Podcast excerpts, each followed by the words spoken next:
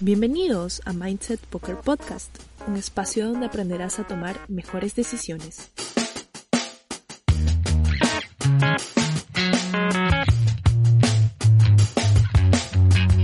Bienvenidos de vuelta, queridos deportistas mentales. Yo soy Carlos Andrés Noriega y seré su anfitrión. Hoy nos acompaña uno de los mejores jugadores de cash del país. Él es Eric Farfán, más conocido en los baños virtuales como Cali Boss. Él empezó su carrera profesional hace nueve años y hoy decidió compartir con nosotros un poco de su mindset. Hola Eric, gracias por haber aceptado estar con nosotros hoy día. Hola Carlos, gracias por la invitación. Hace exactamente 13 años descubriste el póker viendo la Serie Mundial en ESPN con tu papá. Cuéntanos un poco sobre esas épocas. Recuerdo que mi papá en ese momento comenzó a contar algunas historias de, de cuando él era joven y, y, había jugado este golpeado, este briscán y, y, y, pues de alguna manera en ese momento conocí lo que era el juego más popular que yo no conocía, que era el Texas Hold'em, porque la mayoría de películas como que de lejano oeste te ponía tipo el, el Five Card Draw, ¿no? Que era ese juego de cinco cartas. Y, y en ese tiempo el sponsor oficial de, de, de la BSOP era Party Poker. Entonces fuimos a internet, vimos Party Poker, lo descargamos y desde ahí este, comenzamos a jugar Play Money. Uh, Play Money habremos jugado algo como tres meses, cuatro meses de puro Play Money. Mi inicio en el póker fue de alguna manera romántico, por así decirlo. Yo llegaba de la universidad, eh, tipo plan de 6 de la tarde, 7 de la noche, y me ponía a jugar esa hora con mi papá. Nos quedamos jugando torneos de Play Money hasta las 11, 1 de la mañana, dependiendo cuán, cuán lejos llegáramos, o jugábamos mesas cash de Play Money. Y la verdad es que más que por el dinero lo hacíamos por el Hobbit, el, eh, nos gustaba el juego y creo que desde ahí viene mi pasión hacia el juego. Chévere. Muchos jugadores que liberaron los bonos de Poker Strategy durante esos años lo hicieron para ya arrancar en serio, ¿no? A lo mero mero, pero tú lo viste de forma recreacional, como me dices. ¿Cómo así? Claro, o sea, eh, recuerdo que en una mesa cash de Play Money vi un anuncio que decía, este, free, este, 50 bucks, puta, y pues lo, lo googleé y vi que Poker Strategy entregaba 50 dólares gratuitos. Y pues ahí en Poker Strategy había una estrategia, ¿no? Que era, dependiendo, pues, fixed limit, no limit, eh, etcétera. Y, este, recuerdo que la primera banca, pues, la subí hasta, no sé, 150, algo así, lo tripliqué, pero mi papá, pues, como lo jugábamos, ¿no? Este, mi papá, pues, no le gustaba jugar microlímites, pues, ¿no? Como que lo veía muy... Claro. ¿no? Entonces, metía toda la banca a una mesa, pues, ¿no? De uno o dos. Y pues eh, las tres bancas, porque le saqué cuenta a mi papá, a mi mamá, a mi hermana, este, las tres cuentas, pues las buscamos así. Aún tengo recuerdo de la tercera de la tercera cuenta que armamos, porque esa sí llegó hasta 200 y mi papá entró a 1 2 y tenía 600 dólares, o sea, había, había remado un montón en esa mesa y pierde un all así de 300 blinds, pues no, si haces versus 10 fue, fue muy, Oh. Muy triste, o sea, fue súper sad. sí, y pues nada, ya, ya, no, ya no, no había quien más pedir, pues yo en ese tiempo este, no tenía nada a mi nombre, pues no, no tenía ni, ni el recibo de teléfono, de, de, o sea, nada, nada, o sea, cero, pues era prepago. O sea, Al año siguiente, en el 2008, se pasaron a Mansion Poker, donde llegó este, su primer gran cobro, ¿no? ¿Qué tal esa experiencia después de todo ese proceso Sí. inicial? O sea, después de que ya pues no podía pedir dinero, eh, comencé a jugar free rolls por todas las salas. Y en el 2007 hubo un free roll en Mansion Poker, eh, así para, puta, ahí gané 20 dólares. Eh, con esos 20 dólares me inscribí en enero, recuerdo 2008, este, un torneo de 5 dólares que era un 10, 10k garantizado. Pues el torneo lo jugué eh, enteramente yo hasta la mesa final, ¿no? No recuerdo qué, qué posición entré a la mesa final. La cosa es que la mesa final la jugué entera con mi papá y mi hermano al costado, ¿no? Ay, Puta, y, y fue una sensación de la puta madre, en serio. Haber ganado ese torneo, este, puta, nos abrazamos, ¿no? De felicidad. La mano final fue, fue como de película, o una fichada total, ¿no?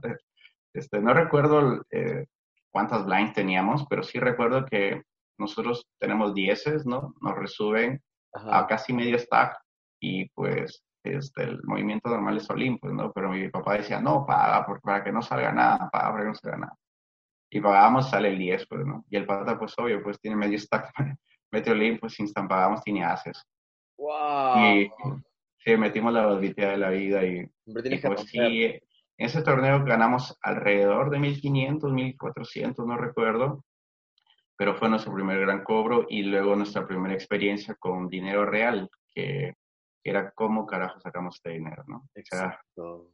tuvimos que, que, validar la cuenta, tuvimos que crearnos eh, cuenta en Neteler porque era la única manera de poder sacarlo, o sea, duró un montón. Pero antes de sacarla, pero antes de sacarla se pusieron a jugar Stud, creo, ¿no? Es lo que me contaste. Sí, a mi papá le enamoró el Stud, o sea, fue un juego que a mí también me gustaba mucho, pero mi papá, pues, pues mientras que yo jugaba, ¿no? Con esa banca 51, pues mi viejo se metía a 4-8 y, y pues entrabas con 160 dólares y, y volaba, ¿no? El dinero volaba y hasta que una vez pues tuve que cambiar la clave, ¿no? Porque, o sea, una noche, o sea, sí, o sea, una noche fue cumpleaños de una tía, él decidió no ir, decidió quedarse y regresamos esos 3 de la mañana y puta, la oficina era una chimenea, ¿verdad? Puta, abrimos la puerta y estaba, estaba quemadazo ahí jugando. Y la cuenta había caído 500 y pico de dólares y, ah, pues me había tirado una terrible busteada, lo dejé, ¿no? Y, y pues luego conversábamos, ¿no? De que, porque hacía esas cosas. claro, claro, charla mindset. Sí, sí, o sea, pero, pero, o sea, fueron buenos recuerdos, la verdad, o sea. Fijo. Al, toque Al final logramos retirar 1200, creo. Vale. Al toque para los, que, para los, que, no saben lo que es el Stud, a ver, cuéntales al toque la modalidad, cómo funciona. Ah, bueno, eh, jugábamos Stud High, o sea, la más conocida es el High Low, pero nosotros jugamos Stud High. Eh, en el Stud High te reparten tres cartas, dos tapadas, una abierta, y el que tiene la carta menor pone el post-in, o sea, como la, la, apuesta obligada. Y después comienzan a correr, este, si alguien quiere subir, resubir, ¿no? La cosa es que en cada calle, o sea, cada carta que te entregan, hay una ronda de apuestas. O sea, después de las tres primeras, eh, sería el preflop, ¿no? Viene el flop, que es la cuarta calle, luego la quinta calle, la sexta calle, y la séptima calle eh, viene tapada.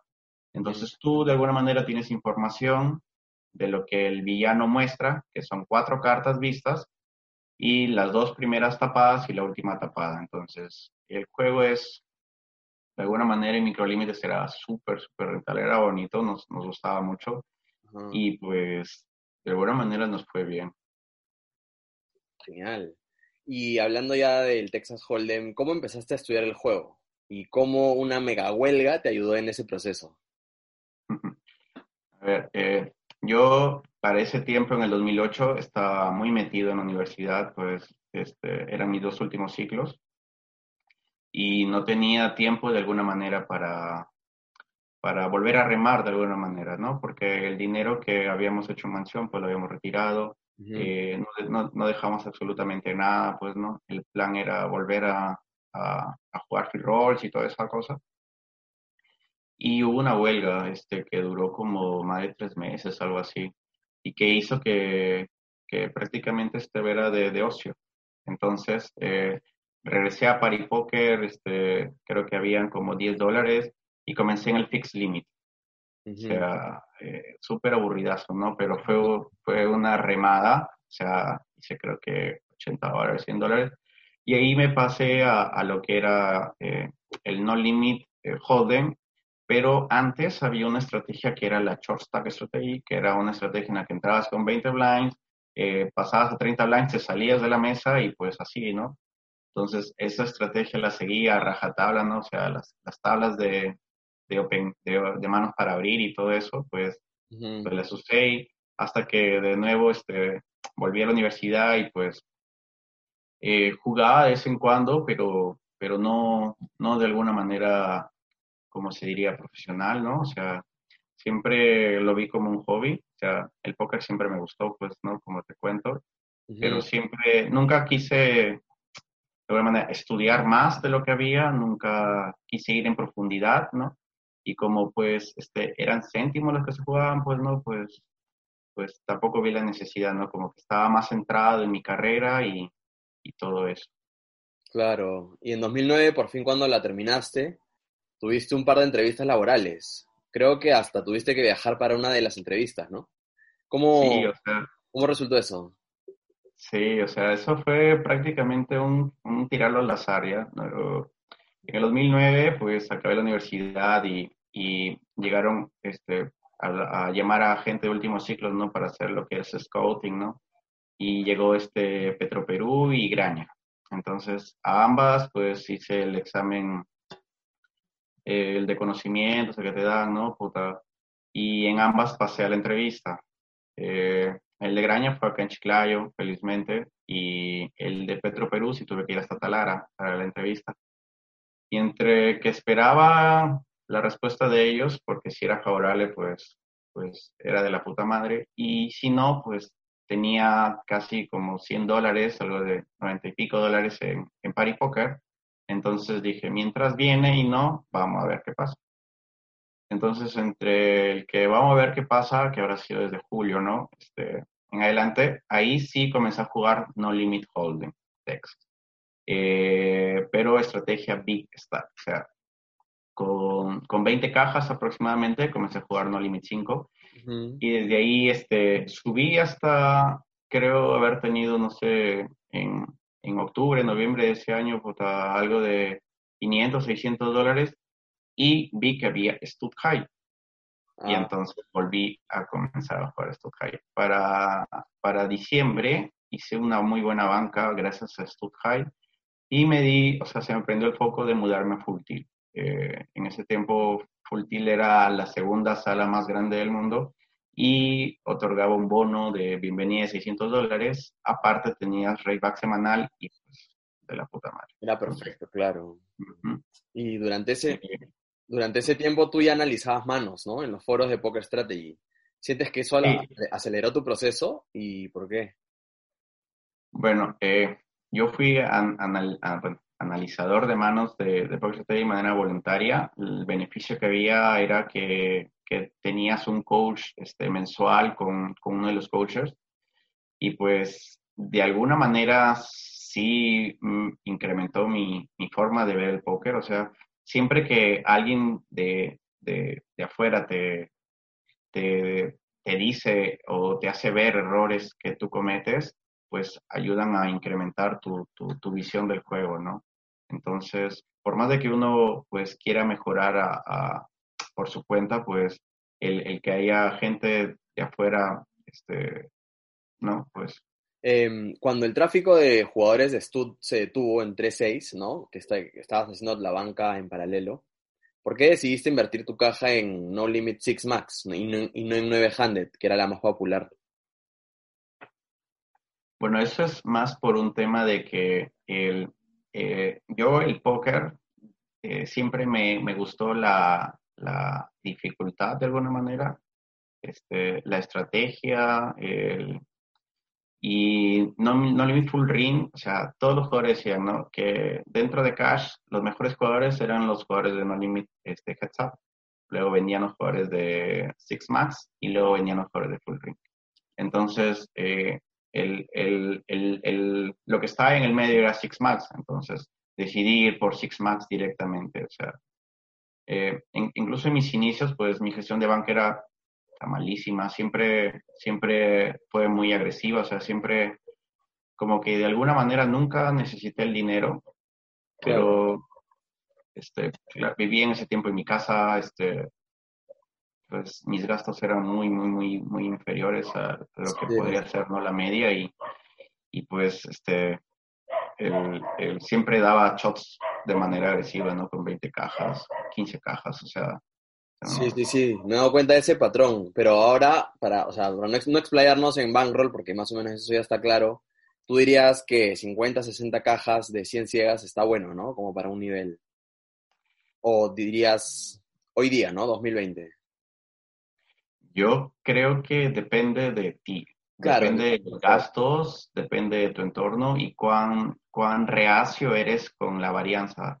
Eh, ¿A qué me refiero? O sea, a, cuánto, cuánto tú puedes estar dispuesto, o sea, disciplinadamente a poder subir y bajar de un nivel. Yo diría que lo, que lo que un jugador que empieza en microlímites es salir lo más pronto en microlímites. Microlímites es un ambiente súper, súper tóxico de alguna manera. O sea, el póker es súper sencillo, pero las salas cobran demasiado caro respecto a, las blinds. O sea, te cobran el, el cap es muy alto, ¿no? Es, puede ser el mismo porcentaje de rate, pero el cap es muy alto. Y entonces lo que yo haría es tener shots agresivos, pero, pero siempre, siempre sabiendo que si el shot es un fail, o sea, si fallas, eh, regresas inmediatamente abajo. Claro, tener la disciplina de la disciplina y de, bajar, ¿no? Sí, y otra cosa que es muy importante y que a mí me ha pasado con respecto a subir de niveles es que lo que, lo que la real traba es el dinero, o sea, ver el doble de dinero, porque el límite superior siempre es el doble de la ciega, el ver el, el, doble de dinero, pues a uno lo afecta más para poder tomar buenas decisiones. Entonces, el poder de alguna manera irte acostumbrando a eso, pues vas a ver que, que, que te va a ayudar a ti a llenarte de confianza para, para poder afrontarlo de una mejor manera. Entonces, mientras más rápido llegues, pues Claro, eso está bueno. Bueno, entonces siguiendo con, tus inicios, en el 2010 ya te estabas titulando este, y, te, y decidiste jugar eh, No Limit 50, Six Max, en varias salas, ¿no? Entonces ahí tú ya veías el póker como una fuente de ingreso principal, ¿cierto? Sí, o sea, para el 2010 eh, mi curso de titulación fue algo de febrero, marzo, pero yo ya tenía banca en, en Full Deal en la que estaba jugando No Limit 50 Six Max. En ese tiempo estaba jugando con 30, 40 cajas, recuerdo. Y eh, para cuando acabo mi curso de titulación, pues mi mamá ya quería que, que ya me había conseguido hasta dónde trabajar y todo eso. Pero yo ya lo veía como una manera de, de el póker ya, ya, ya, lo veía, ya lo veía como una manera de, como una fuente de ingresos principal, ¿no? Entonces, en mi casa, yo decidí este, tomar este, la iniciativa de pagar los servicios en mi casa. Eh, ah, eh, lo, lo, lo, tomaron de la mejor manera, pues no, obvio. Este, pagar el internet, la luz, el agua. Y el, eh, después de, de, a ver, en el, en el año 2010, quise seguir desbloqueando bonos y este, llegué hasta este, una sala que ya no existe, que es la red Interaction, que era 24H Poker. O sea, era una sala donde se jugaba solamente con europeos. Entonces en, eh, se jugaba en euros. Entonces en esa sala, pues eh, me fue muy, muy bien. O sea, este, comencé a tener ganancias, pues, pues considerables, no, no muy grandes, pero sí considerables para lo que es Perú.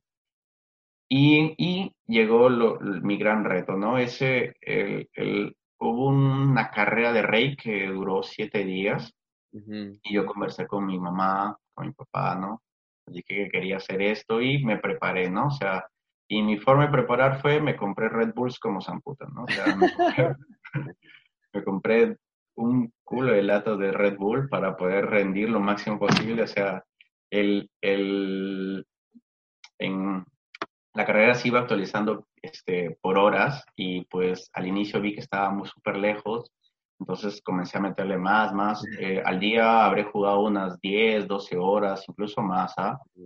Entonces, este, fue, fue súper, fue, fue bien eh, agobiante, o sea... De cash, pucha, porque claro, 12 horas en un torneo, sí, pues es un super grind, pero 10, 12 horas en cash es un... En cash es súper, sí. Ahorita, por ejemplo, ahora no podría hacerlo, en serio, no es sano y, y, no, y no, es, no es sano, o sea, no solo por tu salud, sino pues conmigo, ¿no? Este, mi esposa, mi hijo, pues no, no, lo, no, me lo agradecería. Ya saben, muchachos, no, no, hagan, no hagan este, maratones locas en casa.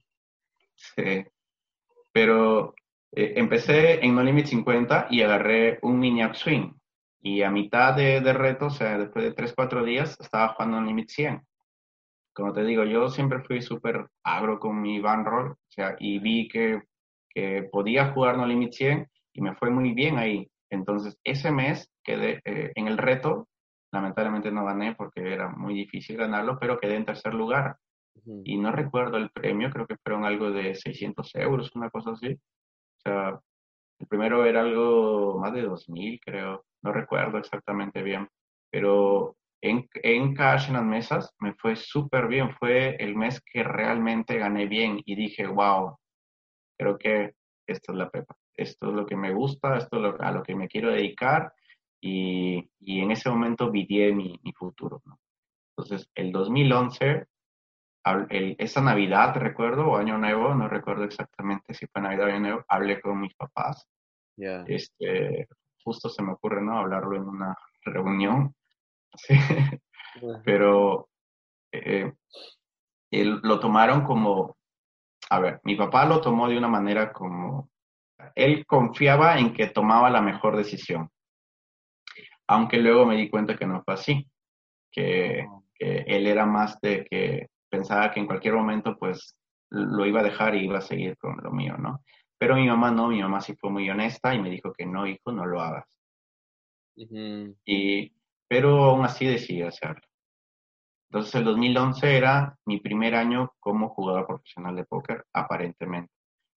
Eh, en enero, eh, en enero, em, bueno, empecé en No Limit 100 y en, en, en Poker Strategy hubo algo que se llamó Poker Masters, en el cual yo califiqué, este, bueno, postulé y califiqué, ¿no? Me seleccionaron, que era, reunía a tres, cuatro jugadores para ser coachados por un tipo que se llamaba Vigueras, que en ese momento jugaba mesas de NL1000, ¿no?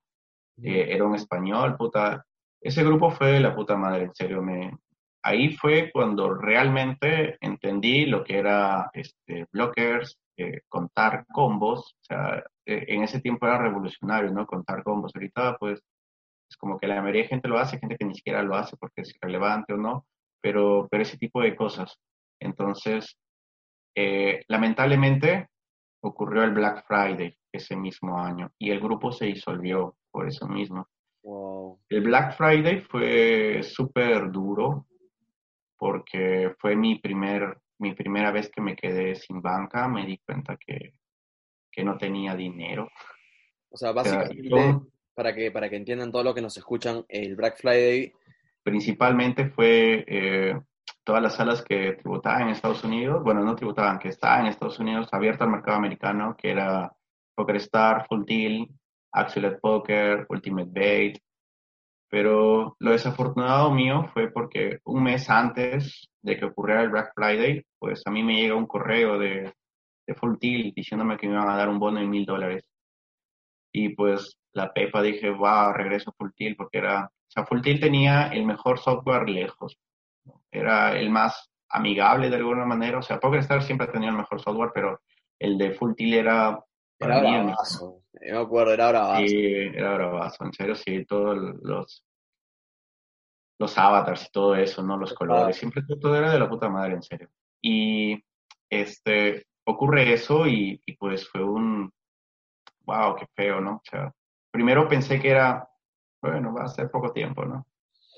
Eh, esperé dos semanas, tres semanas, veía las noticias que decían y pues había gente que se locaba, ¿no? Que estaba vendiendo su saldo, este, rematándolo, ¿no? A, la mitad del precio y decía, puta, que no está... O sea, yo no lo creía en serio, sería, puta, qué mierda, o sea, justo ocurre todo esto y... Y eh, fue la primera vez que pedí un bancaje. Eh, como en Poker Strategy en la comunidad era más o menos conocido, ¿no? Este, presenté mi bancaje y me lo compraron rapidísimo. Fue, fue muy grato saber eso, ¿no? me lo compró, me lo compró un argentino que en ese tiempo era coach ahí de, de mental, coach mental. Y no recuerdo, Fingertip creo que se llama. Y me, me, me bancó con 1.500 dólares para jugar No Limit 50. Eran 30 cajas, pues la verdad es que sentía yo que no necesitaba más y y en Poker Star empezó mi gran aventura como jugador de póker. Eh, el, el, deal lo acabé satisfactoriamente, o sea, rápido, fueron 100 mil manos nada más eh, en, en, un mes y algo, mes y días. Y ya tenía banca, o sea, tenía más el bono inicial que lo desbloqueé rapidísimo, tenía de nuevo 1.500 dólares para poder jugar, o sea, tenía más de 1.500 dólares para poder jugar. Claro, ahí te liberaste. Entonces, sí, este, comencé en No Limit 50 y para fin de año ya estaba en No Limit 100 de nuevo. Muchos, eh, sí. Que hay muchos jugadores que justo ahorita están pasando por esa transición de los límites de No Limit 25, No Limit 50 y No Limit 100 algunos llegando, ¿no? Que básicamente esa es su meta a mediano plazo. Entonces, eh, ¿qué sentiste en función de... ¿Cuáles fueron tus mayores retos a la hora de subir de nivel a nivel, ¿no? Hablando de esos tres particularmente, porque ya luego vamos a subir, ¿no? Pero de tipo, esa lucha de 50 a 100, ¿cuál, cuál crees que fue el, mayor reto? Que podría estar repitiéndose hoy en 2020, ¿no? Con muchos de nuestros seguidores. Yo, yo, lo que decía antes, el mayor reto hasta no limit 100 es el dinero. el, el, ver el doble de dinero te genera estrés, te genera inseguridad. El, no saber, sinceramente, ahorita hoy por hoy hay muchas herramientas para poder estudiar, pero para, no están al acceso de un jugador que tiene una banca tan pequeña, ¿no? Porque son, son o sea, los solvers son muy caros. Este, si quieres hacer un solver per flow, utilizar un solver, necesitas alquilar un servidor. Entonces, las herramientas existen ahora, antes no existían, antes era muy, era más, más limitado eso, pero como que no están al alcance, al alcance para un jugador de microlímites. Entonces, yo siento que la mayor diferencia es eso, porque el, el número de mesas, este, pues no, no, no decrece, o sea, siempre hay buen, buen volumen hasta no limit 100. Este, los recreacionales hasta, o sea, no cambian mucho. Eh, los regulares se vuelven mejores, pero cometen, siguen cometiendo muchos errores, o sea, no tan groseros, ¿no? Como, como, como en No Limit 25, ¿no? Que tipo te chovean kaku off, ¿no? O sea, Claro. Hace un shot con Kakuo porque puta, simplemente el tipo ya está más de dos horas jugando, ya está til, está y vienes, le forbeteas tú y, y el tipo, ah, no tiene nada, ¿no? Lo tiro. Y, los 30 copos adentro. Sí, o sea, e, ese tipo de cosas como que los vas viendo cada vez menos, ¿no? Pero, pero yo siento que el, el principal factor, fuera de que, de que uno tiene que mejorar como tal, ¿no? Estudiando, este, eh, relacionándose con gente que le, pueda ayudar, pues es este, el dinero. En, en, esos tres límites para mí fue el dinero. Ya, vale. Y, y, antes de seguir avanzando, en ese, en ese grupo de estudio de Poker Strategy, ¿cuál fue tu mayor aprendizaje? ¿No? Que estamos hablando literalmente al inicio de tu carrera, ¿no? 2011. Claro. Eh, mm. eh, ahí aprendí que el póker se estudia desde el river para atrás. O sea, Ah, wow. sí, o sea, en ese tiempo se estudiaba así. Eh, ahora es un poco al revés, ¿no? Porque ya están los solvers, pero antes no habían programas que te podían decir, o sea, en el carro CB estudiabas el flop, este, y tenías que poner para el turn y river checkdown, es decir, o sea, como que ya no van a haber más apuestas. El EV que tú sacabas era eh, aproximado, no sabías si era... O sea, que calcularlo no había una certeza. ¿No? En cambio, eh, claro, entonces ahí estudié lo que era, más, más que todo, estudiar el river, ¿no? El conteo de combos, qué manos arrastramos del tor, porque todo es un, un árbol, ¿no? Que empieza desde el, desde river y se va, va creciendo hacia el tor, va creciendo hacia el flop y va creciendo el preflop. Si tú la cagas bien arriba, o sea, abajo, pues, pues vas a estar con, con manos que, que, o sea, en el river estar con manos putas súper jodidas. Pues, Y, y, y siempre el conteo de combos, o sea, a mí se me metió mucho el conteo de combos, contar combos, este, eh, este, e, eso fue lo que más aprendí ahí, ¿no? Aparte de que habían situaciones, ¿no? En las que, este, eh, eh, Higueras, por experiencia, me decían, no, este spot, este, podemos bloquearlo más, este spot podemos, este, de alguna manera, este, abandonar faroles, ese tipo de cosas, ¿no? También este, aprendí lo que era perfiles de jugadores. Eh, como que eso uno automáticamente lo sabe, ¿no? Pero como que no sabe eh, encasillarlos bien, ¿no? Y que a veces uno por, por inexperiencia más que todo, pues mm. quiere emplear cosas contra gente, por ejemplo, este, no tiene sentido cherrizarle bluff a una ballena, ¿no? Porque no, no, no lo vas a poder tirar nunca. Él, no, está ahí para hacer dinero, él está ahí para, para divertirse. Y si se, y si, o sea, él quiere ganarte la mano. Si tiene out, se va a divertir. Claro, o sea, o sea, él quiere ganarte la mano y, y, el póker no es ganar manos, el póker es ganar dinero y pues ahí van a haber situaciones en las que lamentablemente vamos a tener que abandonar manos muy fuertes porque lamentablemente en el river no son las, no, no son las mejores. Y, y, pues, pues eso, ¿no? O sea, el, el, el crear perfiles de jugadores también me ayuda mucho. Entonces ahora ya pues con tu cuenta nueva en PokerStars y todo, te planteaste ser supernova. ¿En qué basaste esa decisión? Ah, bueno, Supernova lo conocí, lo conseguí el mismo año, o sea, el mismo año que empecé, eh, para diciembre vi que me faltaban mm, este, algo de 30 mil puntos, 20 mil puntos, y me metí de lleno a No Limit en ese, ese mes, grindé un montón, un montón, perdón, y para Navidad lo tuve, lo conseguí. Fue, recuerdo, fue para Navidad porque este, eran las 9 de la noche, y nosotros normalmente Navidad lo pasamos en casa de mi abuelo y ya pues ya ya ya estás listo, ya están listos ya para ir y ah la computadora, Eric. sí, yo seguía así, porque fue fue muy gratificante, o sea, me faltaba poquísimo ya y, y pues quería acabarlo, pues no no quería dejarlo, o sea, era un, un logro personal, ¿no? Oye, qué chévere pues, ver tus, tus, estrellitas rojas fue, fue un wow. Sí, fue la repepa, sí, o sea, conseguí las estrellas rojas, dije, wow, ya soy supernova, adiós. Y pues me fui con mi familia, me, duché, rap, fue una, fue una vena, fue bonito, ¿no? Un logro personal en, en soledad, pero, pero sí. Chévere. Ahora cuéntanos cómo un satélite de póker en vivo para el Lab Lima te impulsó a tomarte el online más en serio. Jota. Yo recuerdo que este, en, cuando, cuando entro a Poker Stars, había un apartado que era este, del torneo, de los torneos en vivo, ¿no? Y había el APT Perú, dije, wow, hay un torneo en Perú, puta. Y yo siempre se me había quedado marcado, ¿no? Lo que era la US Open, en la US Open en, en ESPN, ¿no? Y pues yo creo que eh, esa, esas besop antiguas, ¿no? Los, los jugadores eran muy carismáticos, ¿no? O sea, veías, parecían sacados de una película o de un videojuego, ¿no? Puta gente con sus sombreros, todo eso. Personajes, personajes. Pues, ajá, todo, sí. Entonces, yo, este, cuando vi que había el APT Perú, dije, wow, puta, tengo que ir, ¿no? Pero vi el precio, 2.500, wow, qué maldito golpe a la pobreza. Entonces, este, supe que, nada, pues no, no tenía la banca ni nada, pero pero este, vi en internet que había un satélite en el Atlantic que costaba 300 dólares.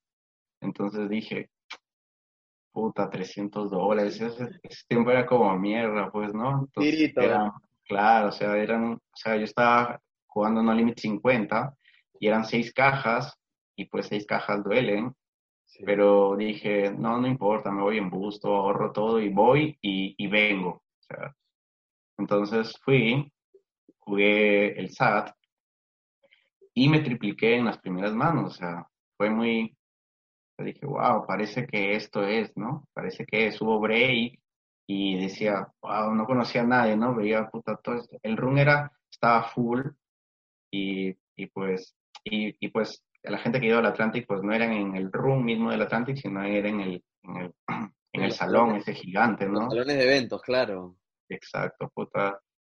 Y pues regresando, este, no me llegaron mano ni pie, ¿no? O sea, mi inexperiencia. Y este, hice un call que toda la gente me miró con cara de what ¿no? O sea, o sea abrí en botón Rey Dama Suited y Small Blind me chovea y, yo pienso y pago, pues, ¿no? O sea, 20 blinds y, y, y, pues quedaban pocas mesas, en serio, quedaban pocas mesas. Y pues pago y, y tipo tenías J, ¿no? Pues, no, salió nada, pues perdí, me quedé con, con seis blinds. Y la típica, pues, ¿no? Chovié, chovié ocho, te paga cinco y sale las y adiós, ¿no?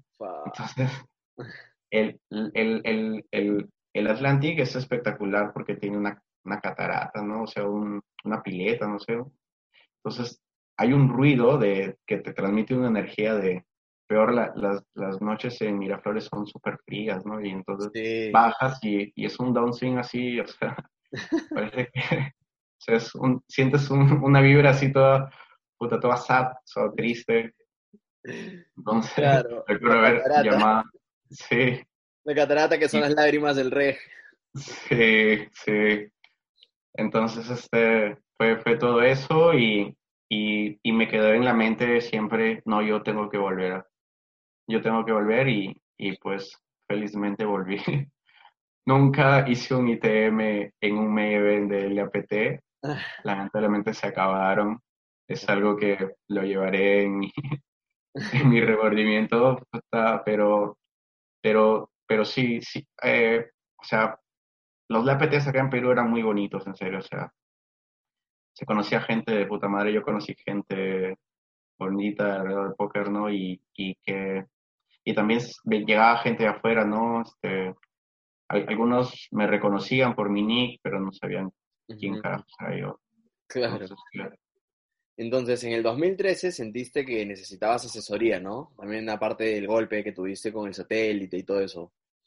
Em, entonces, ¿a quién contrataste en el 2013? Ah, ya. Bueno, previo al 2013, yo ya en el 2012, yo ya había llegado a No Limit 200. Y No Limit 200 fue la primera barrera donde vi que los jugadores, pues, no eran tan, o sea, no era, no era mejor que la media yo. O sea, mi win rate ahí era de dos bebés y tener un win rate tan bajo significa swings grandes. sí. Y los swings grandes pues te afectan como jugador siempre. Entonces, eh, para el 2012 vi que había un jugador llamado Ceros que se había ido a, a, un, a un campamento de póker organizado por Daylor. Y bueno, Daylor era un tipo que, que que creía mucho en, en, el, en, el, en, el, póker, pero analizado de otra manera, ¿no? A través de estadística, perfiles de jugadores, todo eso. Eh, incluso Taylor pues ha llegado a ser coach de Fnatic, ¿no? Que es un, un, un, team este, reconocido mundialmente, ¿no? Creo que es de Dota. No, de League of Legends, creo. Bueno, ahora es de todo, ¿no? Pero en ese tiempo era de League Entonces, este, para el 2013 pues dije, no, pues ya sí estoy queriendo profesionalizarme de esto, pues este, en ese tiempo el coach, el paquete de 10 horas costaba 2 mil dólares, ¿no? Que en sí era caro, pero este, yo, yo, yo decía, no, o sea, si él me va a hacer mejorar a tal punto de que, de que, de que pueda llegar, ¿no? A, escalar a los límites más altos, pues, pues vale. go. Le hablé, quedamos e iniciamos. ¿Y qué fue lo que más marcó de esa experiencia?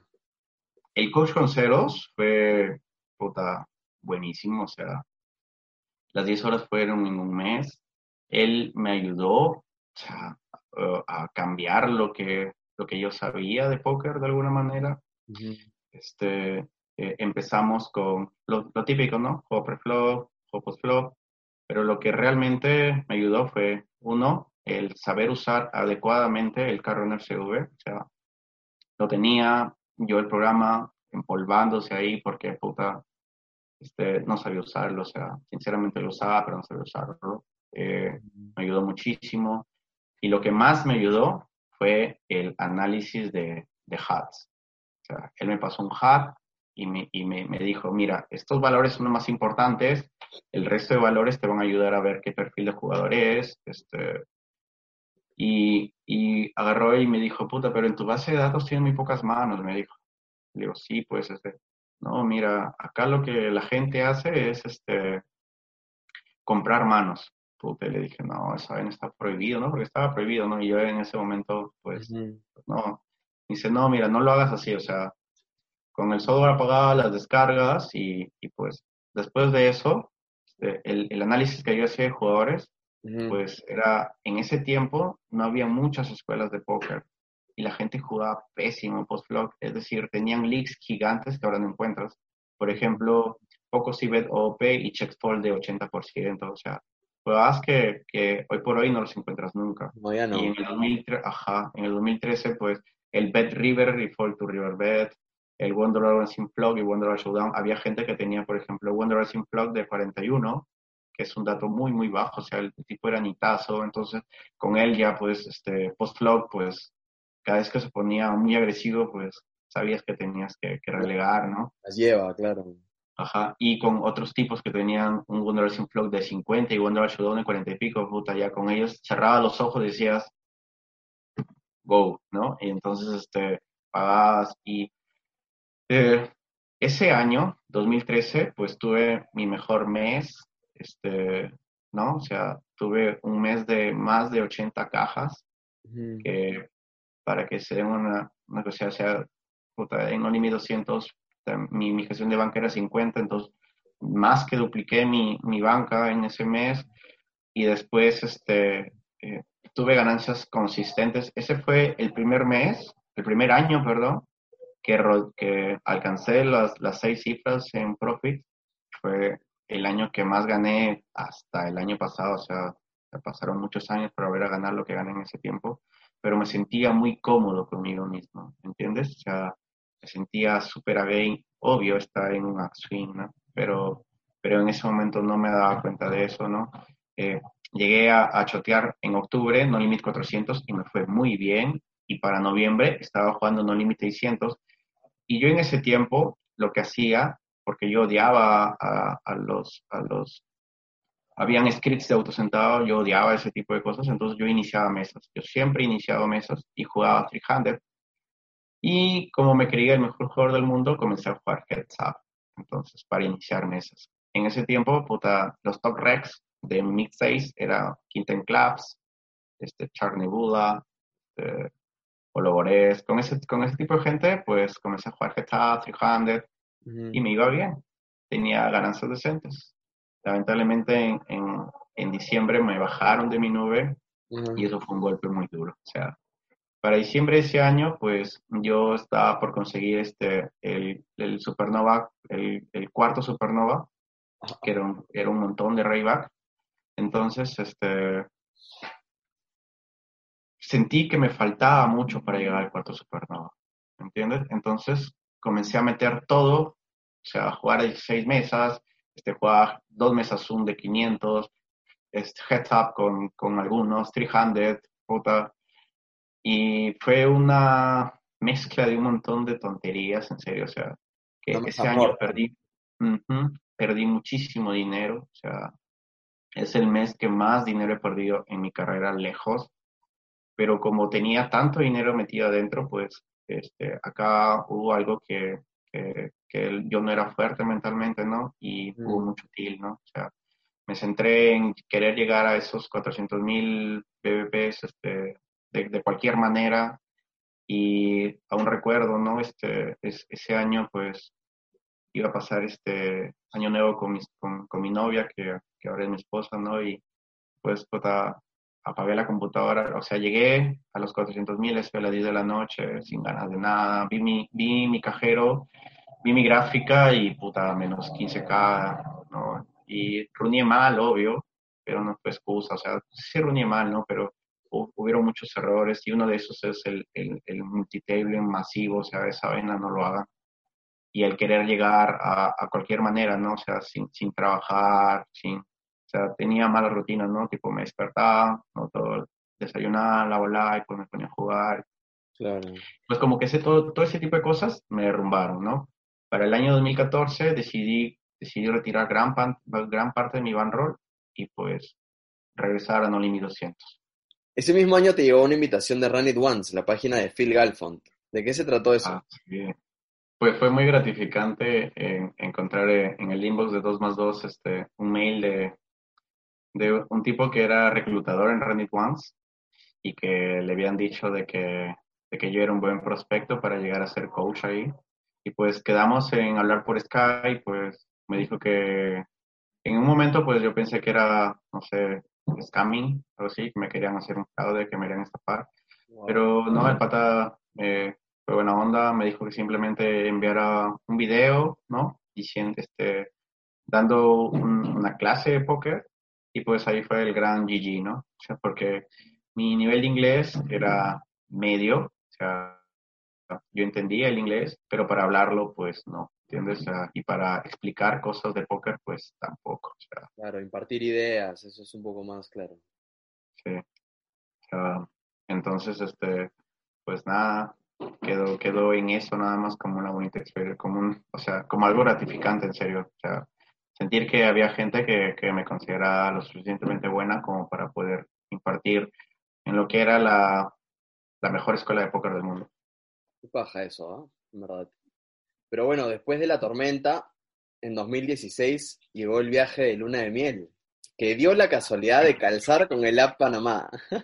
Sí, o sea, donde tuviste un gran resultado. ¿Nos cuentas qué tal eso? A ver, con mi esposa, este, una de las, de las, de los planes que teníamos, ¿no? Después de, casarnos era poder viajar mucho, hacer circuito. A mi esposa le gustaba mucho el, el, ambiente que se generaba, ¿no? Alrededor. Y pues, este, e, ese año que nos casamos, ¿no? Estábamos viendo a dónde viajar y con unos amigos este, vimos que había ganado él una entrada para el APT de Panamá.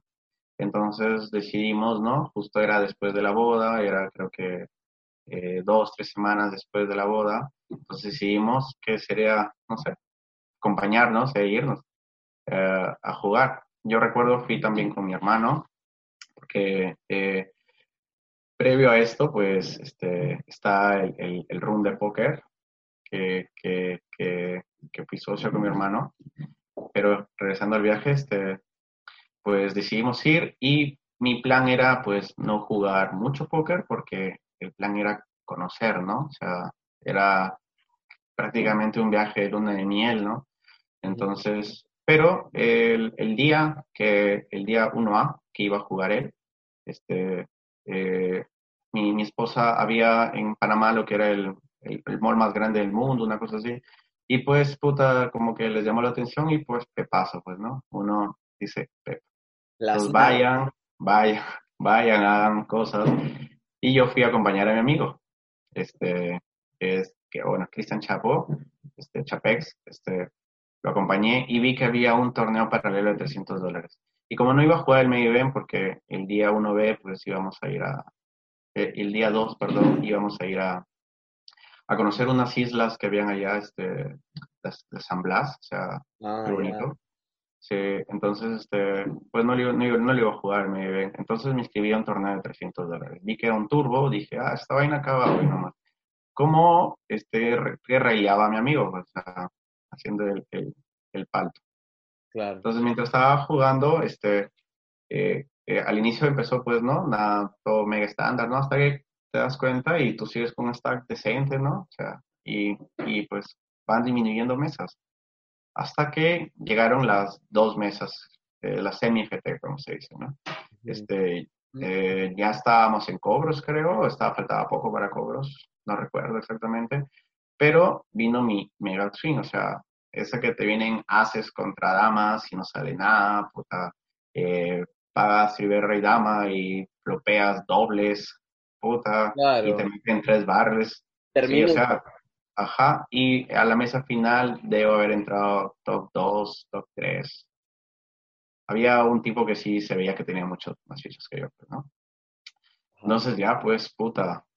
Eh, una vez que empieza la mesa final, pues uno con nervios, ¿no? No tanto por el por los saltos de premios, porque eran bien, bien, bien bajos, sino que era más por, por el ganar un torneo, ¿no? Un, un, o sea, todo lo que no había logrado en toda mi carrera, o sea, de querer ganar una pica, pues estaba muy cerca de... Entonces, bueno, el desarrollo de la mesa fue pues mega estándar, ¿no? Gente se elimina, shorts se eliminan, este... Ocurre lo que debe ocurrir, ¿no? Los shorts mueren y los bigs siguen creciendo. Entonces, para cuando quedábamos cuatro, 400 o 300, pues yo pasé a último lugar. Pero el big stack que era un argentino, se, estaba dando, de, o sea, golpazos, ¿no? Con, con, el, con el segundo lugar. La cosa, el segundo lugar en ese tiempo era un señor que se veía que era un recreacional. Y lo, lo, logra eliminar al, al que era chick leader, lo logra eliminar y pues vamos al heads up con una ventaja, o sea, me llevaba creo 4-1, 3-1, una vaina así, pero se me llevaba mucha ventaja. Pero era algo así como 15 blinds contra 50, 45, una vez. Entonces dije, vamos, carajo, ¿no?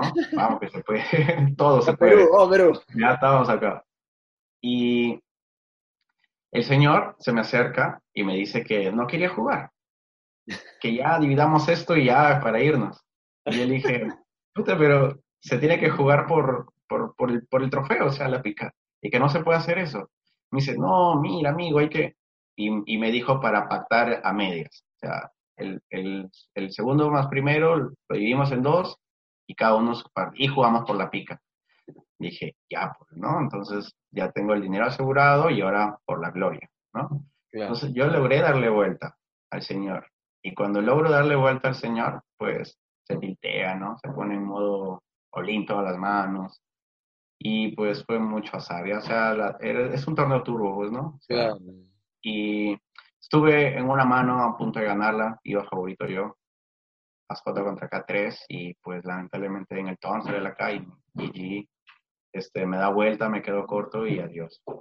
Eh, pero el señor fue súper buena onda, o sea, yo me, me, llamó, llamó a su esposa, recuerdo, me dijo, este, para tomarnos una foto juntos, nos tomamos una foto juntos con el trofeo, o sea, súper buena onda el señor, eh, un recreacional, este, buen tipo.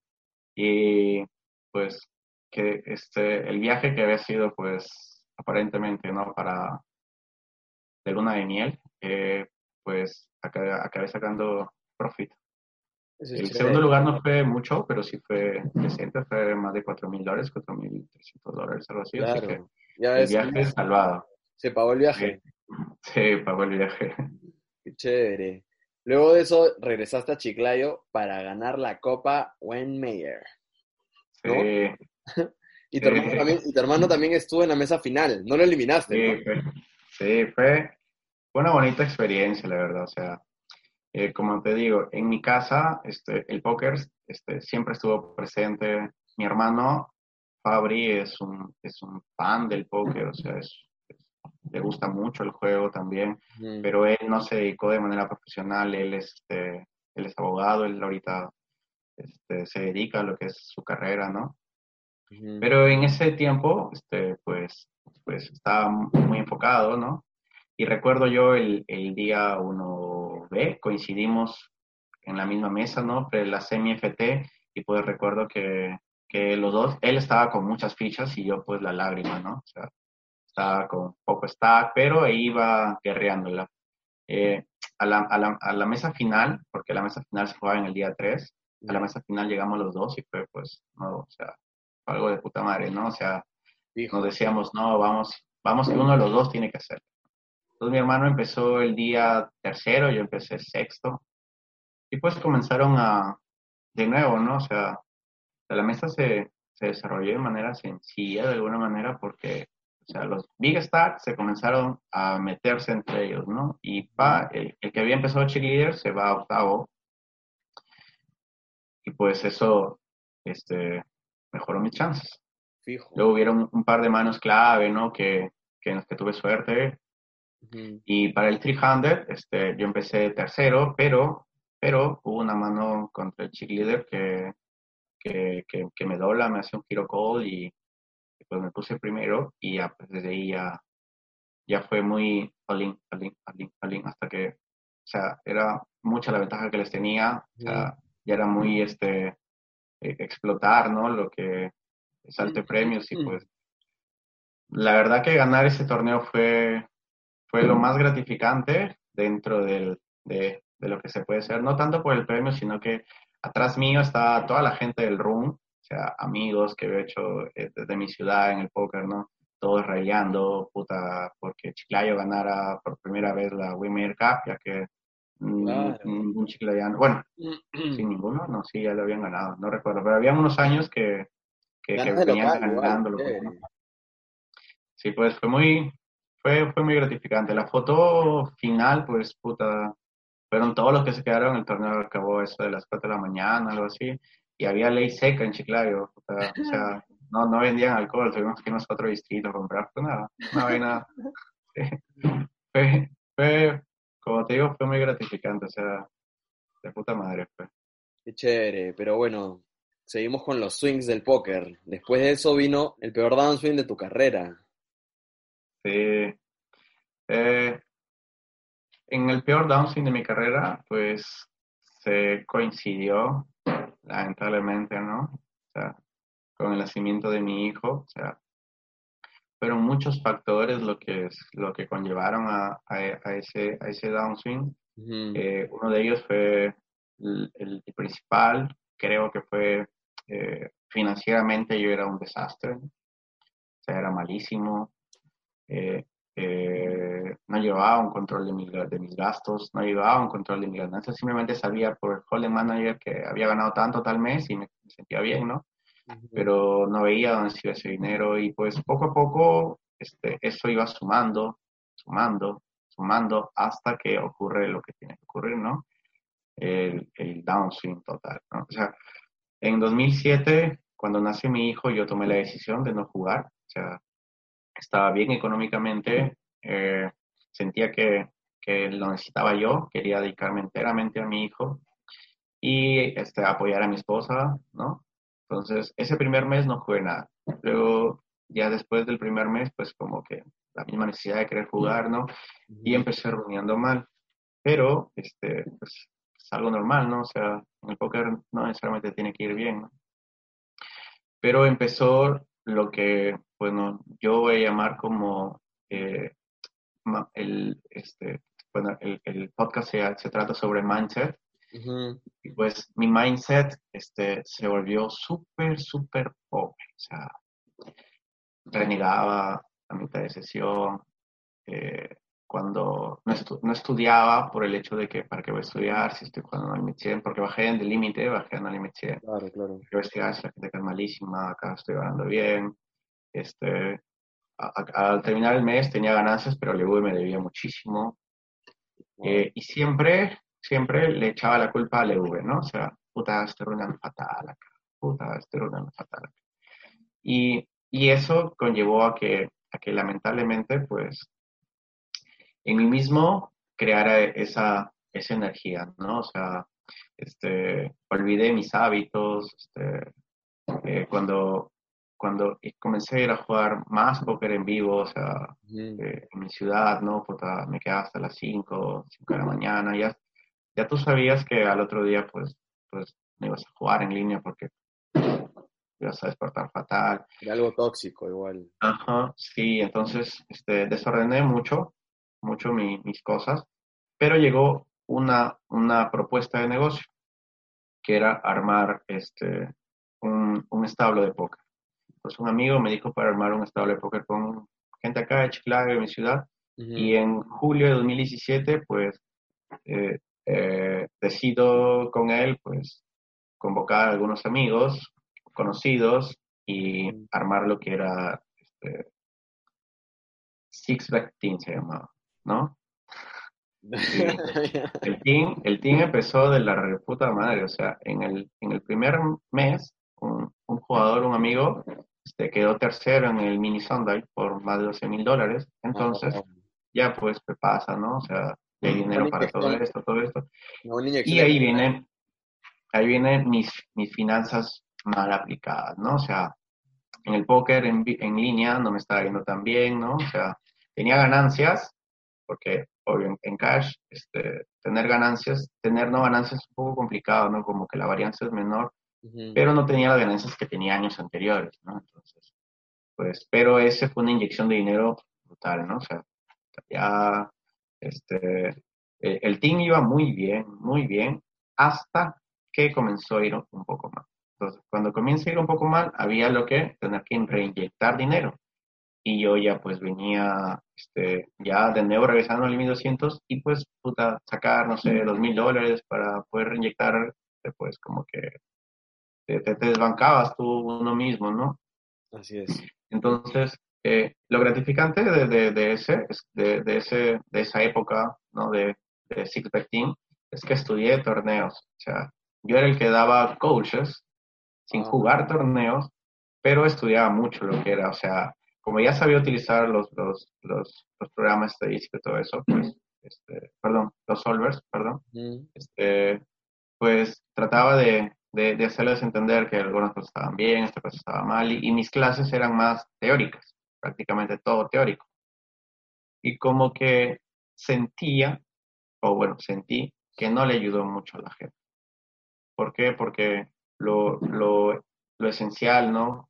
Cuando tú ves que, por ejemplo, que, que, fue lo que me ocurrió con Ceros, ¿no? Fue que era una retroalimentación, ¿no? Yo preguntaba mucho, decía, pero ¿y por qué esto? ¿Por qué el otro? Y en el otro lado, yo cuando daba las clases, era como solamente escuchaba.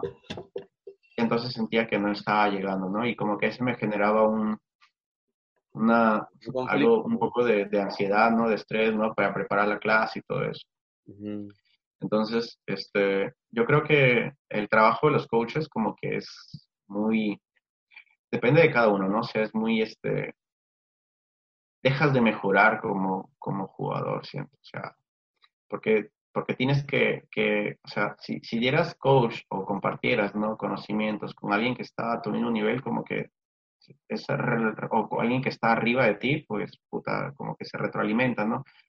Pero con gente que a veces, este, pues, este, pues no lo entiende o, o, o, no quiere no quiere de alguna manera aprovecharlo, pues es un poco complicado.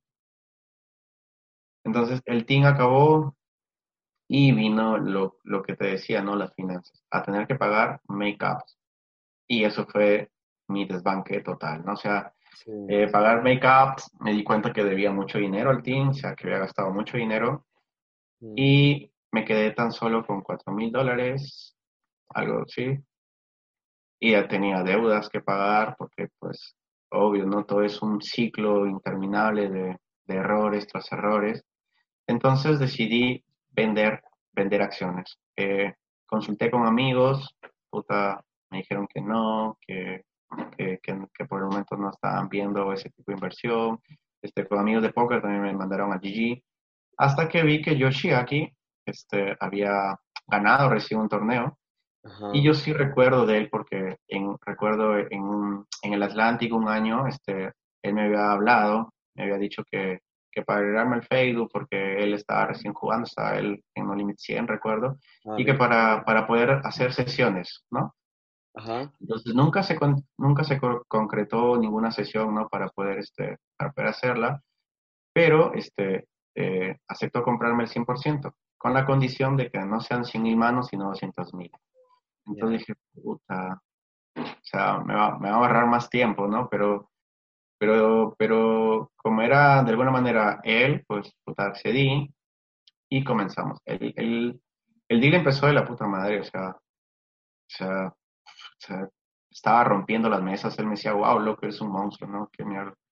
Cuando, cuando yo este, eh, comencé a, a, a, a multitablear vacío. Ese es mi, mi primer gran clic, o sea, eh, comencé a abrir mesas de más para poder llegar a, a las 200.000 manos y pues eh, mi win rate comenzó a bajar, me puso todo más normal, tuve un pequeño downswing y Yoshi pues agarra y me dice, oye loco, pero un día para, no sé, este, para analizar tu base de datos, ¿no? Para ver qué...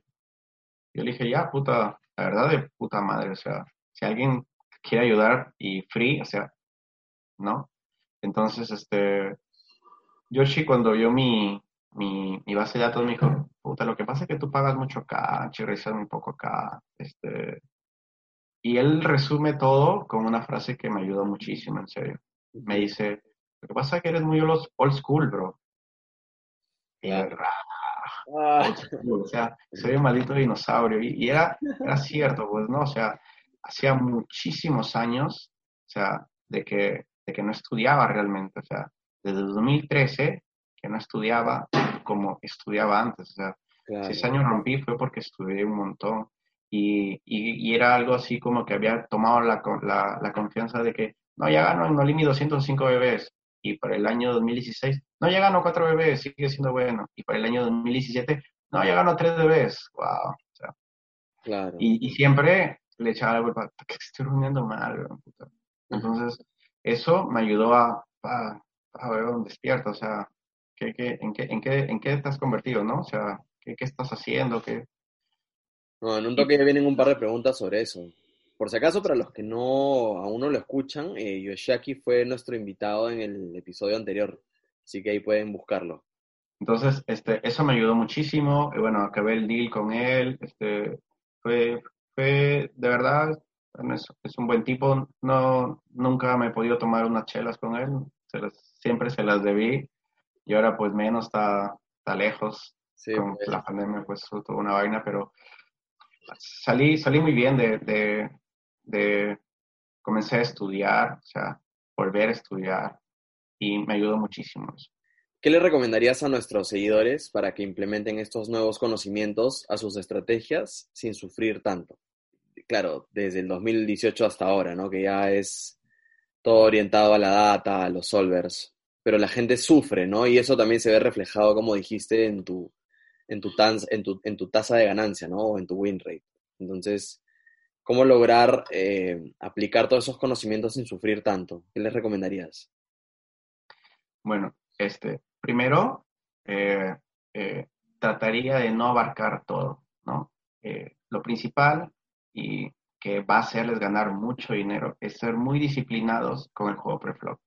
¿A qué me refiero a esto? en límites bajos es muy probable que la gente tiltee con normalidad. O sea, este, hay momentos en que un mismo rec te trasvetea tres veces seguidas y en las tres veces tiene mano, o sea, y de repente entra dentro de ti, ah, no, este me está explotando, no, puta, y sac, mierda, shuffling 100 blinds, ¿no?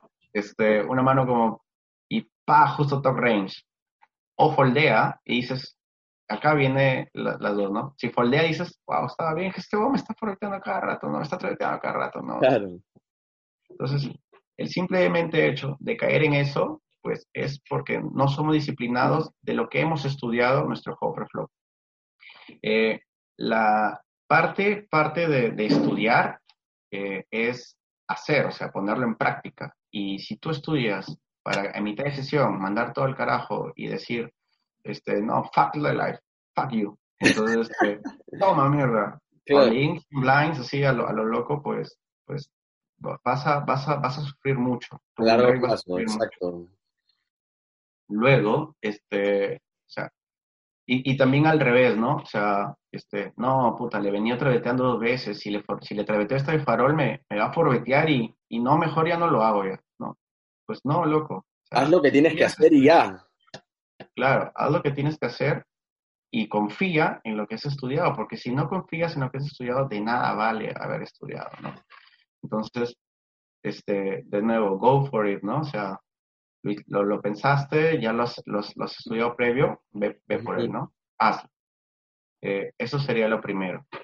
Eh, que creo que es hasta No Limit 50 el, el más grande league de todos, ¿no? O sea, pagar muy poco desde la Big Blind, pagar fuera de blinds, travetar muy poco desde el Small Blind, travetar muy poco desde cutoff, este, abrir muy poco desde cutoff, abrir mucho desde bottom, este, eh, todo ese tipo de cosas, forbetear muy poco, elegir mal las manos para forbetear, elegir mal las manos para colear flipper. O sea, todo ese tipo de cosas, pues te van a ayudar muchísimo. Y siempre confía en lo que estudias. O sea, eh, sea abierto, sea abierto porque el póker es una, de alguna manera no está resuelto. O sea, hay muchas maneras de ganar dinero, hay muchas estrategias para poder hacer, pero siempre y cuando estén de alguna manera este, estudiadas, ¿no? O sea, eh, cada estrategia pues se adapta de acuerdo a lo que tú, a tu forma de ver el póker y cree en ello.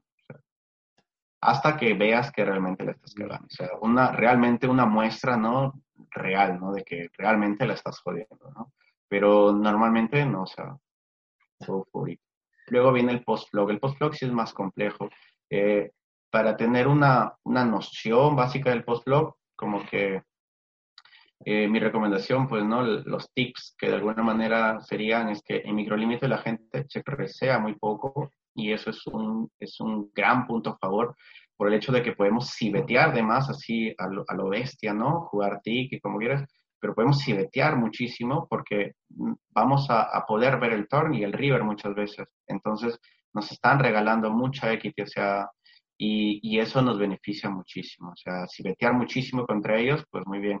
A partir, no sé, no limit 200, como no sé cómo será no limit 100, ya comienzan a, darse cuenta de esto, pero, pero no todos, pues, ¿entiendes? Entonces, si vetear muchísimo, pues, pues siempre.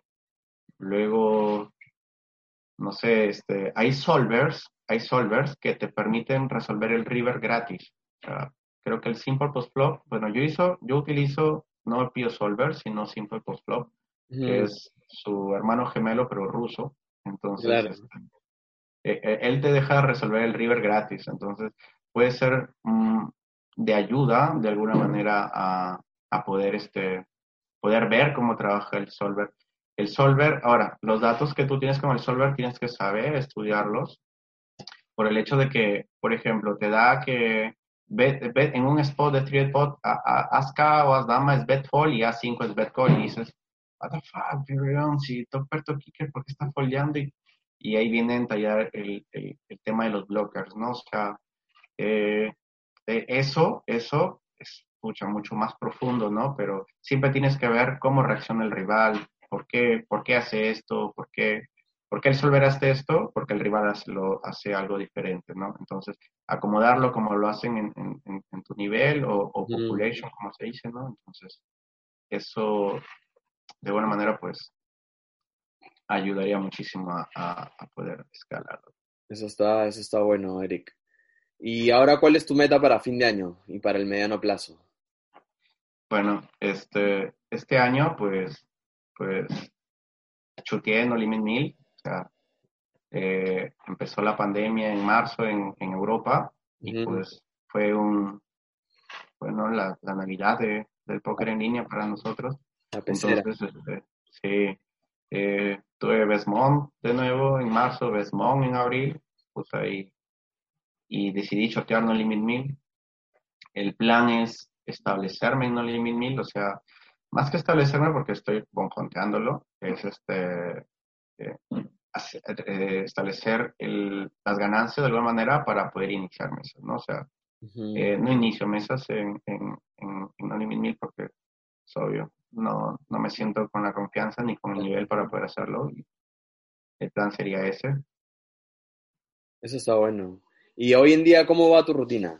¿Cómo es tu rutina? Bueno, eh, mi rutina eh, cambió muchísimo en el sentido de que eh, desde el año pasado que fue que mejoré mis, mis, hábitos y lo principal que, lo, bueno, lo primero que hago es este, tender mi cama, como, sí, o sea, parece ridículo, no, está pero el, el, disciplinarme a tener que tender la cama todos los días, pues me, me, ha ayudado mucho a poder disciplinarme en otras cosas. Eh, hay un dicho que recuerdo, lo, escuché de un jesuita, que era este, nadie, eh, quien no es grande en las pequeñas cosas, nunca va a ser grande en las, importantes.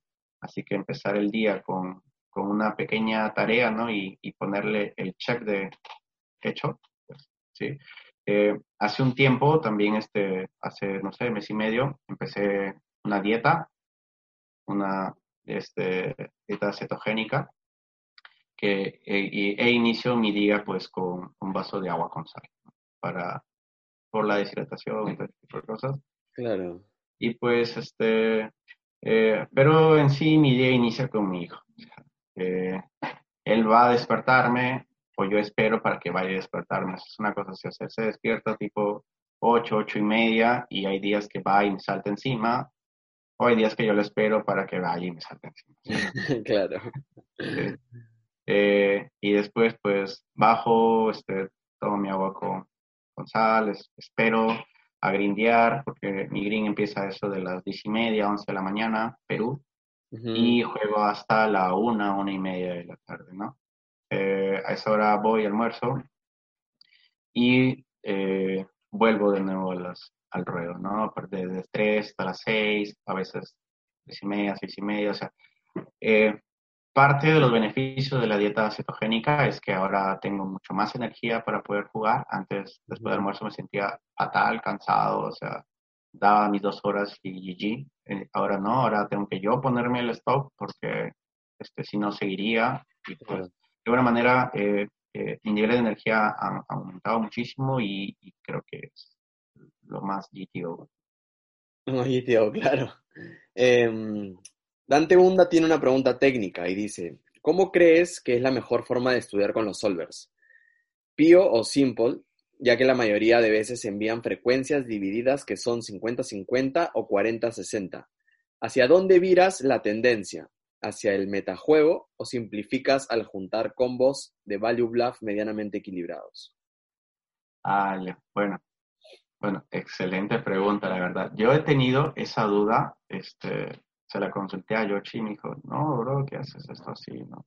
Porque el, el simple post-flop tenía una opción antes de que era simplificar la estrategia, es decir, en, el, en, el, en lo más cercano al Nash, este, al 0%, este, lo más cercano al Nash, pues te pone unas varianzas super signo de 35% check raise esta mano, el otro, 70, el otro 65 paga. Y pues el simple post-flop tenía una opción de que 100% hace esto, 100, o sea, 100% check raise, 100% otro.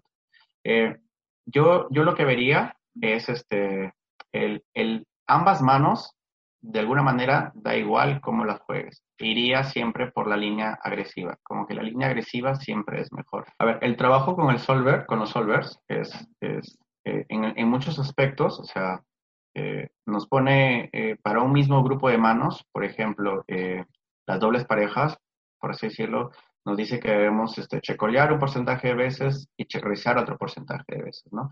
Y a veces nos pone en frecuencias de 30, 70%. Eh, lo, que, lo que yo haría, eh, y, lo, lo, utilizaría de esta manera, es ambas manos, si te das cuenta, en V son positivas. Es decir, tanto si lo mandas para check call o para check. Entonces, eh, ahí viene eh, lo que es el, el juicio crítico de cada jugador, es decir, cómo explotas realmente al otro rival y no me centraría tanto en el balance. ¿Por qué? Porque si ambas manos, este, eh, eh, porque de, de, de, poner, este, por ejemplo, el 100% este, manos para check raise, este, no, no desbalanceamos nuestro rango de, check call de alguna manera porque también tenemos manos en ese grupo. Entonces, lo que yo haría es eh, coger la línea con más EV e ir por ella. Algo que sí tomaría en cuenta es esto. Este, dentro del solver hay manos que sí son fall directo, o sea, y es el principal error de, de, la mayoría de jugadores, es que es que no, no utilizan, este, es que pagan con manos que realmente son muy malas para poder pagar. Entonces. Porque no van a holdear. Ajá, exacto. Entonces, este, eh, sobre, sobre las frecuencias, pues yo iría siempre por la línea más agresiva. Si eh, entre check y bet, bet, entre, entre call y raise, raise. Eh, eh, y armar mi estrategia de esa manera. Eh, eh, la, la, estrategia del flop como que es de alguna manera la que la diferencia de Vs va a generar muy poca ganancia, ¿me entiendes? por ejemplo, una línea de check call y check raise, suponiendo, ¿no? Te corresponde el, el 60% del pozo, eh, eh, 4,2 punto bebés y la otra 4.23 bebés. Eh, en general, este, la, la, diferencia de V es muy, muy, muy pequeña, pero en el turn y en el river, la diferencia de V de las manos es brutal, o sea, pagar con una mano te puede mandar a menos 15 bebés, menos 8 bebés, y, y, no, y check racear o check chovear una mano, o sea, pasplayar una mano, pues también lo mismo. O sea, puedes dejar de, de, ir a una mano que tiene 14 bebés a tan solo ganar 5 bebés. Entonces, ambas son un, un EV positivo, pero la diferencia llega a ser brutal. Entonces, eh, y en el River, pues que es la calle más peligrosa porque es donde más dinero está ahí involucrado, mm. pues es la calle que de alguna manera yo jugaría más, menos GTO, me parece que es la calle que menos GTO se debe jugar porque nadie juega GTO. Si tú pones una mano en el river por GTO, pues te van a salir call super, super six, como fall super six, y que en teoría nadie lo hace. O sea, eh, y, sobre todo en límites bajos, donde uno juega contra recreacionales, ¿no? Que es obvio que no van a foldear topper, es obvio que por más que tengamos blockers para bloquear, no debimos, no debemos bloquear. Entonces, este, ser más juiciosos con eso. Dante también quiere saber si activas los log notes y cómo los usas.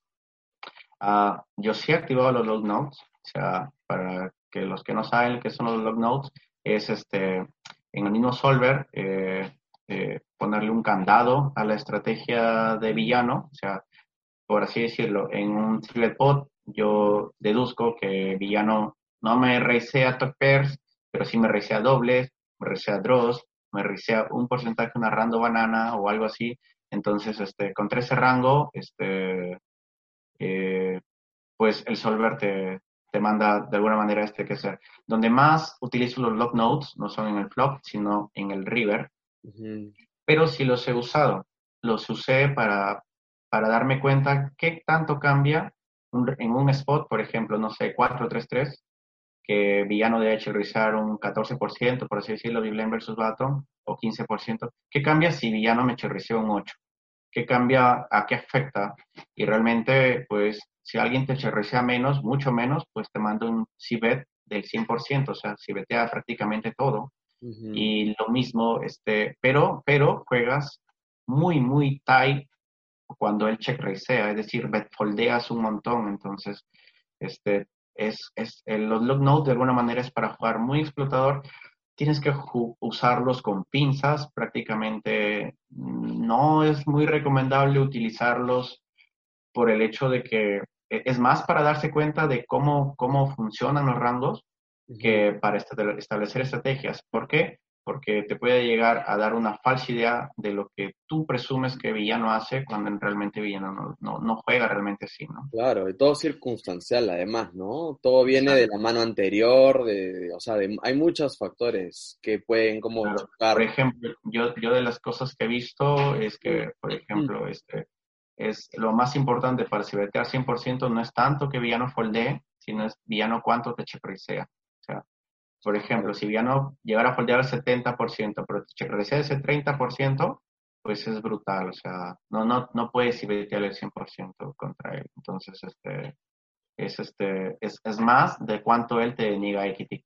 Incluso en los, en los solver per flop, este, este, uno llega a forbetear, no sé, situaciones de 100 blinds, Cato versus Bato, manos muy fuertes como Rey J suited, Adi suited, Rey suited, o sea, un porcentaje de las veces manos que normalmente fueran instant call, pero, pero por, el, por el, hecho de, de, negar equity con, con bloques y todo eso, pues... Ojo que pues igual estamos hablando sobre Six Max, ¿cierto? Porque hay muchos jugadores que están jugando aún en 9-handed y de hecho eso es muy diferente, ¿cierto?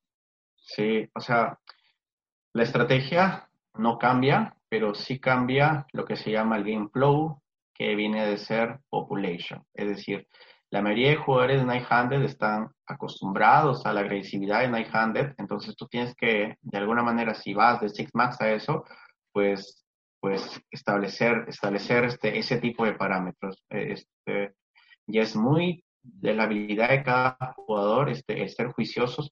Yo creo que eh, los solvers son una gran herramienta eh, para mejorar, o sea, es la herramienta más grande que vas a poder encontrar, pero lo más importante es cuán inteligente puede llegar a ser el, jugador para poder este, adquirir ese conocimiento y ponerlo en práctica. Y lo más importante es, si lo estudiaste, aplícalo, go for it. O sea, no, no, te pongas, no entres en pánico y digas, ah, no, estaba, no, puta, ¿me entiendes? O sea, go for it. Luis Miguel Álvarez quiere saber si em, ¿Quieres saber cuánto tiempo te llevó, te tomó llegar desde No Limit 5 hasta No Limit 100, 200, ¿no? Cuando llegaste ahí por primera vez. A ver, si lo ponemos que eh, empecé en el No Limit, en no Limit 10 en, en 2010 prácticamente, o en, o en 2009, y para No Limit 100 estaba ya en finales del 2010, pues me habrá tomado un año prácticamente, pero en ese tiempo no dedicaba, no lo dedicaba al 100%. Ahora, cuando llegué a No Limit 100, no es que llegué y ya acá yo soy el end boss, ¿no? O sea, me tomó, me tomó este...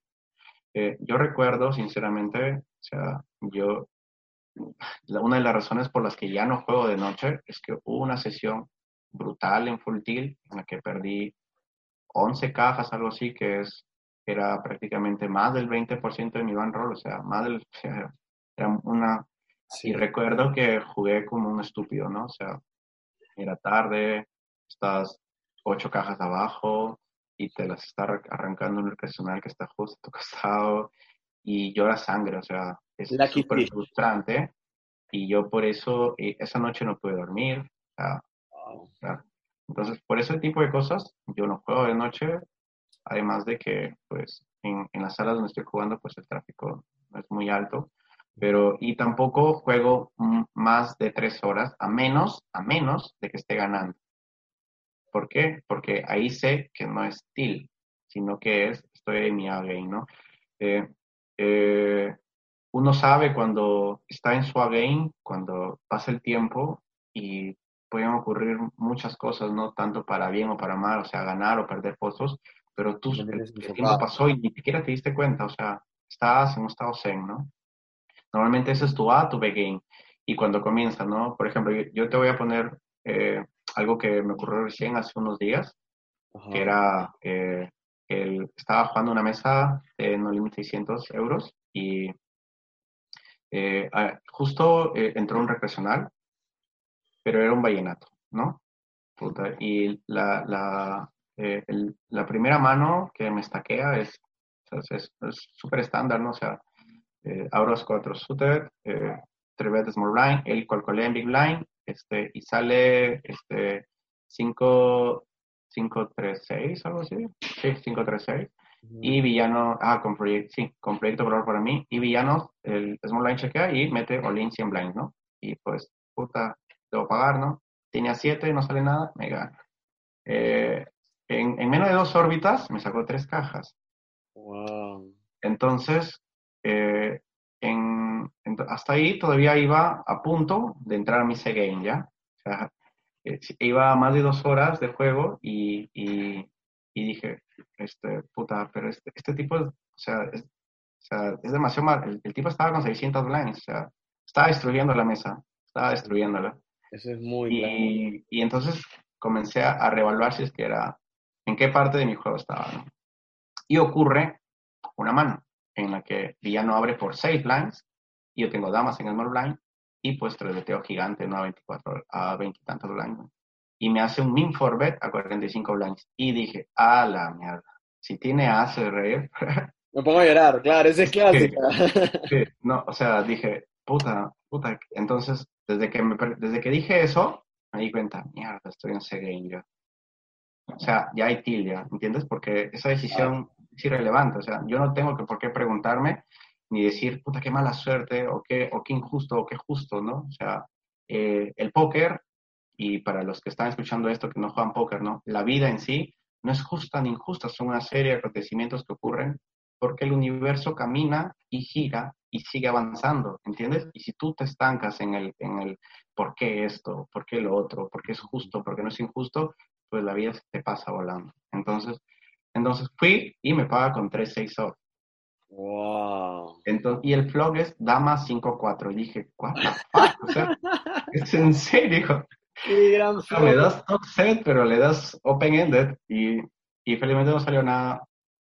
El regresional, lamentablemente, eh, antes de llegar a mi tercera hora, pues busteó todo. Eh, recuperé lo perdido, salí con un poco de profit. O sea, eh, pero me di cuenta que había entrado a mi game y que de nuevo era eh, de alguna manera este, susceptible a ese tipo de cosas, ¿no? Dios, bueno, no Dios, ¿no? Este, felizmente, hace años, bueno, no años, hace tiempo que no entro en mi The Game y Again, pues hace años, ¿no? O sea, eh, aquel episodio de que jugaba, ¿no? En, en 2011 que, que busqué mis más de 10 cajas y que jugaba tan solamente por ya toma Olin así de 100 o sea, porque yo lo he hecho, ¿no? O sea, tipo, te está, te está sacando la RM, el regresional, y dices, what, muere, y, y pues este, ese, ese tipo de energía, ¿no? Ese tipo de estado mental en que te pones súper, súper tóxico, súper malo para un jugador, y lo mejor es evitarlo. Yo por eso, este, como jugador de cash, pues sí juego este determinado tiempo y revalúo. O sea, si, si pasó demasiado pronto y, tipo tres horas jugando y dije, ah, ¿y, por qué me estoy dando cuenta ahorita el tiempo? Ah, porque ya entré en mi B-Game, ¿no? Y el B-Game es bueno, ¿por qué? Porque es la mayor parte del juego donde vamos a estar.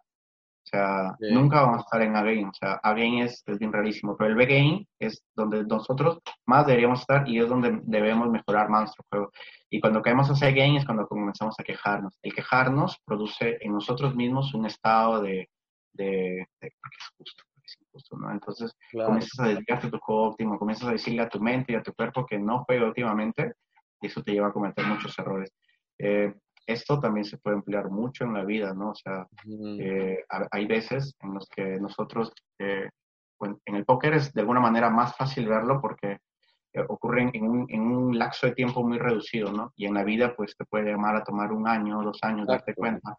Por ejemplo, mi, mi, etapa de, de, recién padre primerizo, ¿no? Que, que, que, que, me chocó mucho, pero por el hecho de que yo tenía una, una forma de ver la paternidad un poco diferente.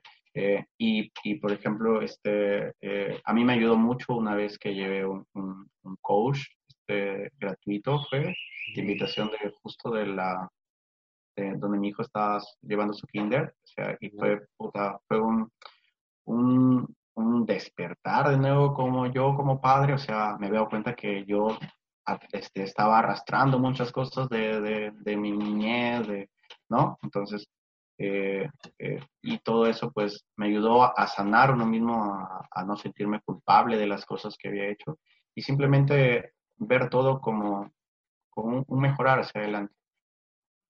Eso está bueno. Em, ¿Tú escuchas música mientras juegas?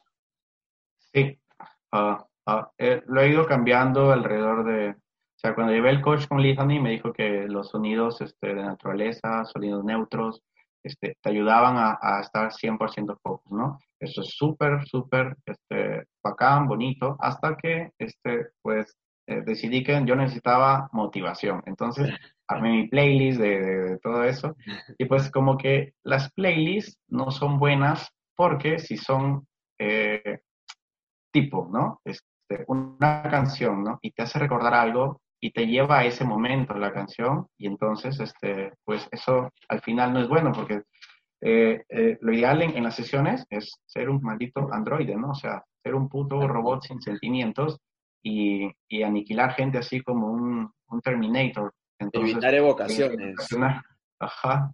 Entonces, el, el, el llevar a, a, nosotros mismos este, ese tipo de, de, de, cosas, pues, pues no es bueno. Ahora, ahora estoy utilizando, bueno, Spotify, eso es, es muy bueno, ¿no? Te simplifica la vida. Hay, hay listas de, por ejemplo, este, concentración perfecta, impulso sí. creativo, cosas así, o sea, y la verdad que eso me, me, ayuda mucho más que a veces los sonidos neutros, porque eh, como que hay gente a la que sí le ayuda, pues a mí más. más sí. Igual mañana vamos a subir, tenemos ahí en Mindset, en, Sound, en, en, Spotify, unas cuantas playlists, pero son de estado de ánimo, ¿no? O sea, no, son caletas, así que es bien poco probable de que tengas esas evocaciones que te distraigan, pero hay bastantes, hay de meditación, hay según estado. Claro, galetas de la puta madre, pero cuando uno lo arma, siempre este, sí, como que...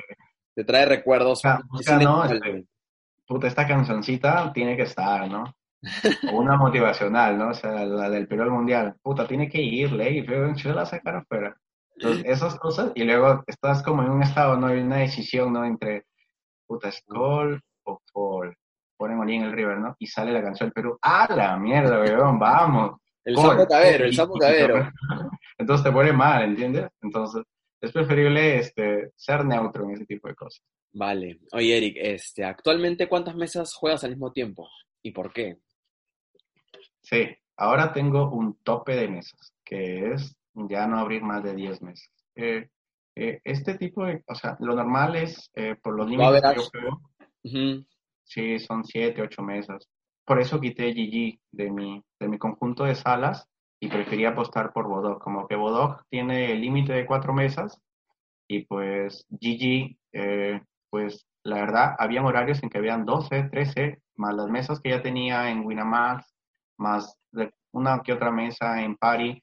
Y ahora que estoy jugando en apps como Poker Bros, puta, ya me llenaba, ¿no? Y, y en GG estaba jugando 5-10 y pues los swings eran...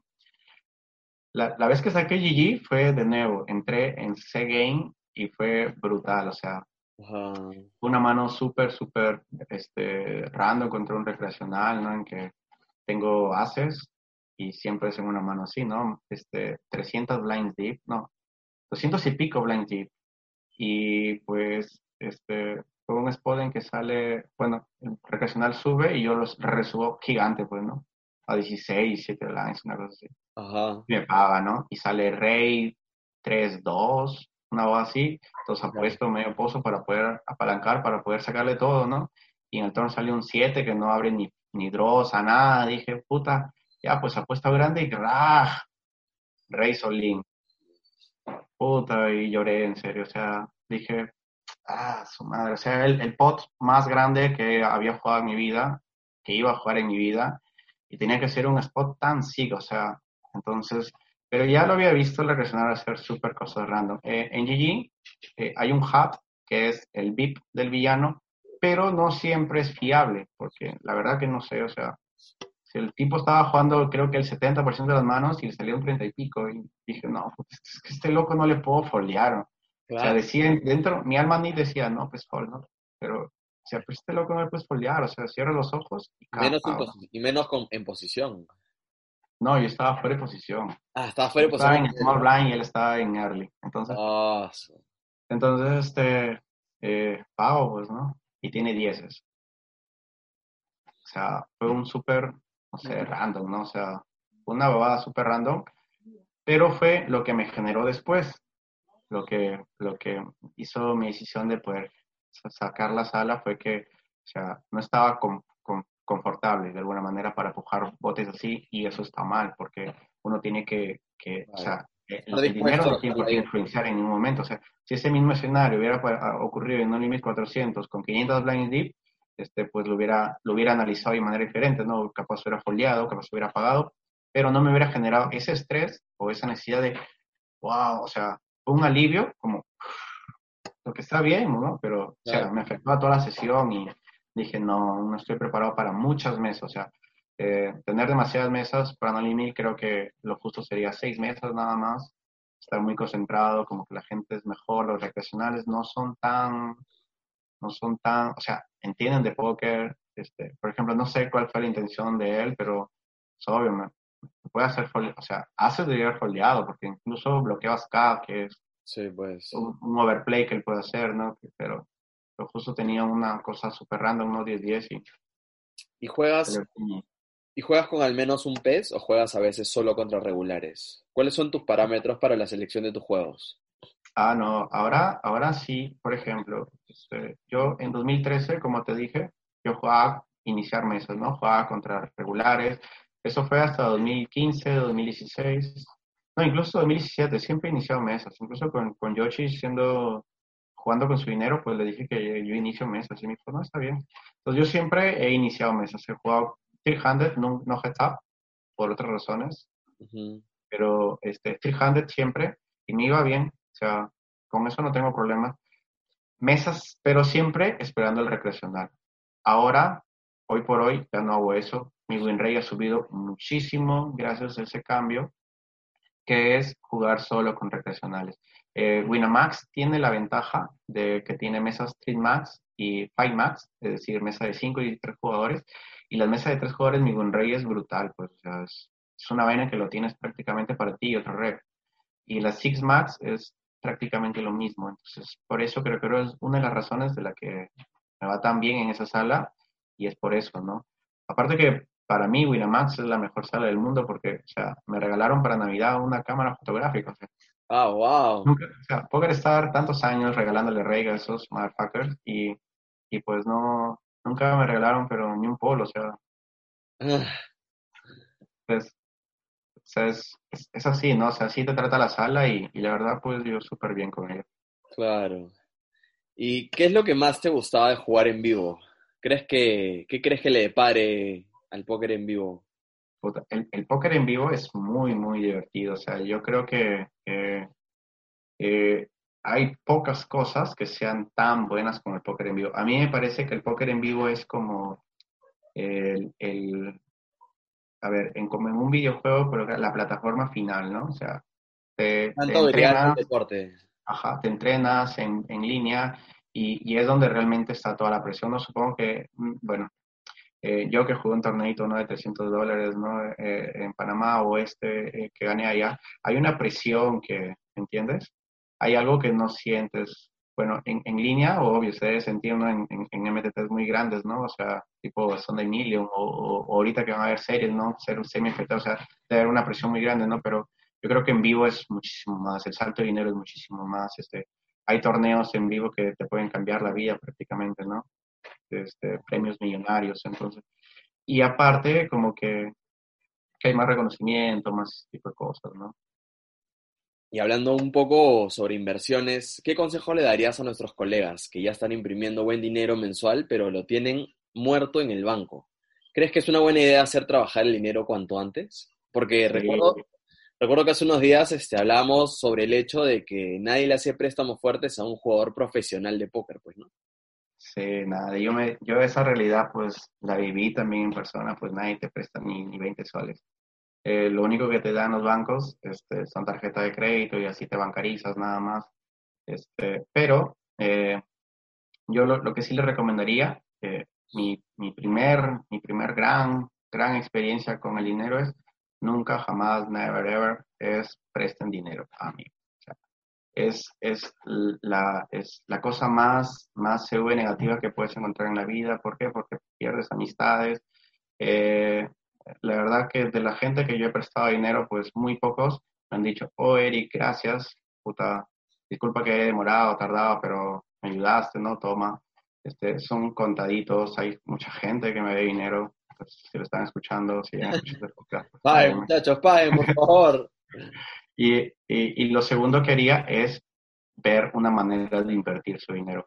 Eh, yo tenía esta falsa idea hasta que leía Loco 20, ahora que lo, leo a, bueno, David Figueroa, a, Diego mismo, Diego Ventura, pues, ¿no? Este, que mucho aportan este, sobre este tipo de cosas. Y he estado leyendo, me estoy informando. Eh, ahora mismo estoy invirtiendo en crowdfunding, que en una aplicación con Hismar, que he dejado de invertir ahí mi dinero porque por el tema de la pandemia va a ser que ocurra. Este, he, he, escuchado recomendaciones no invertir en préstamos a empresas pero aún así hay muchas alternativas, invertir en bolsa, eh, hay, hay, este, este, hay, hay, muchas plataformas para no solamente invertir en eso, también invertir en inmuebles, este, no se necesita mucho capital este, y siempre es, es mejor que tenerlo guardado en el banco. O sea, a excepción de que sean, pues, no sé, pues, eh, tipo banco Pichincha que te paga 4.5%, ¿no? O sea, alguien que te pague, pero tenerlo como lo tenía yo, ¿no? En una cuenta millonaria que me pagaba un 0,05% y me pagaba recién un 1.5% y tenía medio millón de soles más, o sea, o sea, nunca. Entonces, este, eh, el tener, el, el, el, caer, ¿no? En, esos, en esas cosas, pues, pues, pues no, ¿no? Eh, ya he contado, yo, yo he, he tenido el infortunio de, de, de, vivirlo en carne propia, lo que es la mala administración del dinero. Eh, ahora hay aplicaciones, o sea, yo desde hace un mes estoy en, mi celular viendo, revisando cuánto gasto este, para poder hacer un plan a futuro este, y, y, eso pues de una manera disciplinada, ¿no? Para, para, para, para poder saber en sí cuánto gasto, pues porque es lo, lo, que, lo que menos hace la gente, ¿no? ¿Cómo crees que se puede presentar la mediocridad o el conformismo en un jugador de póker. ¿Y tú cómo luchaste contra eso? Sí, esa vaina es súper... El, tema de la mediocridad es, es, es algo este, que los, no sé, los psicólogos, los coaches lo llaman tu zona de confort, ¿no? Es como, es esa, esa zona, por ejemplo, a mí me pasó, ¿no? Eh, cuando en el 2013, un año que había roto todo, ¿no? Pues este, me fue mal en un mes y, y comencé a ir pobre de mí, ¿no? Entonces caí en mi mediocridad, este, retiré mucha parte de mi banca eh, eh, y simplemente este, pues dije, no, pues aquí soy bueno, ¿para qué voy a ir allá, no? ¿Para qué me voy a esforzar más?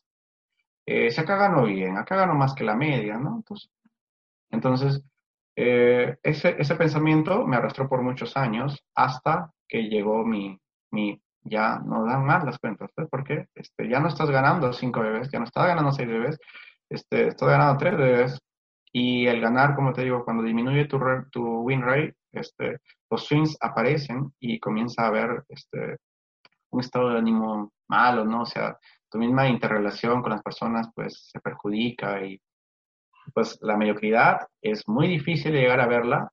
Entonces, si ustedes están en, en, un, en un, plan tipo, este, no, no, no, no, voy a, no voy a avanzar, no voy a, no voy a subir el niveles por el simple hecho de que aquí estoy bien, acá soy bueno y para qué necesito lo otro, porque sabes que te, demanda, te va a demandar tiempo, sabes que puede ocurrir lo, lo malo de, de tener que bajar el nivel porque te va mal, pero no sabes que te puede ir de la puta madre y no volver a mirar atrás. Entonces, yo, por ejemplo, este año eh, fui por ello, este año comencé desde 400, 600 y a la mitad pues dije, bueno, voy por 1000. Entonces, y felizmente me fue bien, como también me pude haber ido mal, pero aún así siento que ahora estoy en un estado mental tan fuerte, bueno, no tan fuerte, pero mejor que antes. Claro, de hecho. Y que no me hubiera afectado tanto, no hubiera afectado mi interrelación con mi esposa, con mi hijo, hubiera sido haciendo las mismas cosas y pues eso ayuda muchísimo, ¿no? O sea, darte cuenta que lo que uno mismo dice te hace mediocre, entonces saber darte cuenta de esas cosas, pues es un poco difícil, pero más o menos así van los, los lineamientos, ¿no? Acá tenemos una pregunta de Jorge Miyasato que creo que representa mucho el, el sentimiento de los jugadores que recién inician o que ya llevan algún tiempo jugando, pero que es algo recurrente, ¿no? Que nos ha ocurrido a todos, me imagino.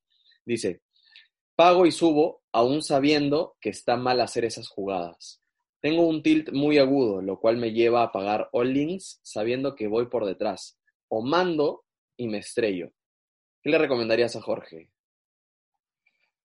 A ver, hay algo que también lo escuché a los jesuitas, que era, este, nadie ama lo que no conoce, ¿entiendes?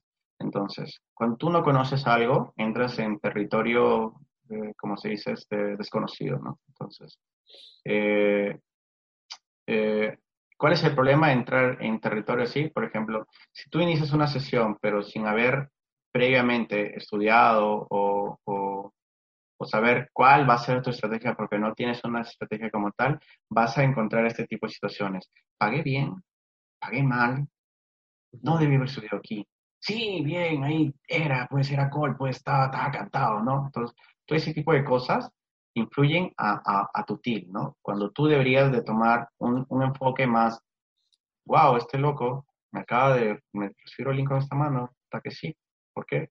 O, wow, pagué, o sea, tipo una línea, ¿no? Check call, bet, check call, turn, y check, y te meten un bet en el river, y tú dices, wow, puta, ¿qué representa, no? Puta, puede tener esto, pásalo con esto, es muy tight, no muy tight, pa, pa, con segunda pareja, ah, mierda, tienes top kickers, top, top person kicker, y dices, what the fuck, no esperaba que me haga esto con top person kicker, wow, pero buscan los draws, no tiene sentido, no, este loco es decente, wow, voy a analizarla después. Y vas y la analizas después, pero si dices, no, puta, sabía, sabía que tenía, que tenía top pero, o sea, hay que ser un idiota para haber pagado con esto. Lo que alimentas es una negatividad en ti y te pone en ti. O sea, de, lo, de haber estado no empezando la sesión, porque todos empezamos la sesión en A o en B game, este, empiezas a entrar a tu C game. Y de nuevo, este, hablo de, de, de, de, saber reconocer cuáles son los desencadenantes, porque es probable que a partir de esa mano, para después, tu sesión se jodió. Entonces, yo hago, algo, lo que yo hago es, cuando me comienzo a preguntar, wow, comenzó a la hora y digo, wow, pero llevo hora y media, voy a ver si es que me concentro. Si ya no entro, o sea, si ya no entro en flujo, si ya no, ya siento que de nuevo estoy viendo el reloj o estoy pensando en la mano y dije, wow, me jodí, ay, qué tilo, veo en puta y cierro. O sea, claro. Eh, ahora, ahora he llegado, eh, esa es una de las ventajas de jugar cash, eso no ocurre en MTTs lamentablemente. Los jugadores de MTTs pues tienen otra ventaja que son los cooldowns, cada, cada hora pueden tirarse un, break de cinco minutos, cosas que en cash es un poco más difícil, a menos que juegues Zoom. Eh, pero, pero es, es, eso creo que es lo que ayuda, ayudaría más a un jugador este, de póker a saber reconocer cuáles son sus desencadenantes.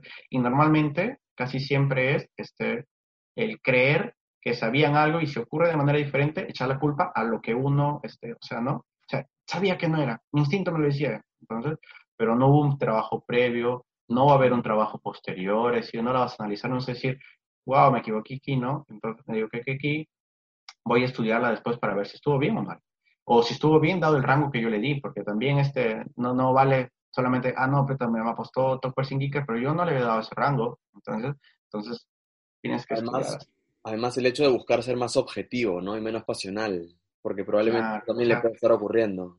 Sí, o sea, como que ser, ser, dejar de ser este pasional es muy difícil, ¿no? Este, dicen que nosotros latinos pues somos muy pasionales de alguna manera y que eso pues eh, es el, el, gran este, impedimento que nos, que nos conlleva. Pero a día de hoy hay muchas herramientas, hay, hoy por hoy hay tanta, tanta, de alguna manera, este, eh, como consejos gratuitos en español, porque antes era muy inglés y todo eso y tenías que dominar el inglés. Ahora en español hay muchísimo. Hay podcasts como este mismo, ¿no? Que te acercan a jugadores. Yo realmente, después de haber escuchado el podcast de, de, Loco y de Diego, pues, pues vi lo que eran mis finanzas, ¿no? Vi,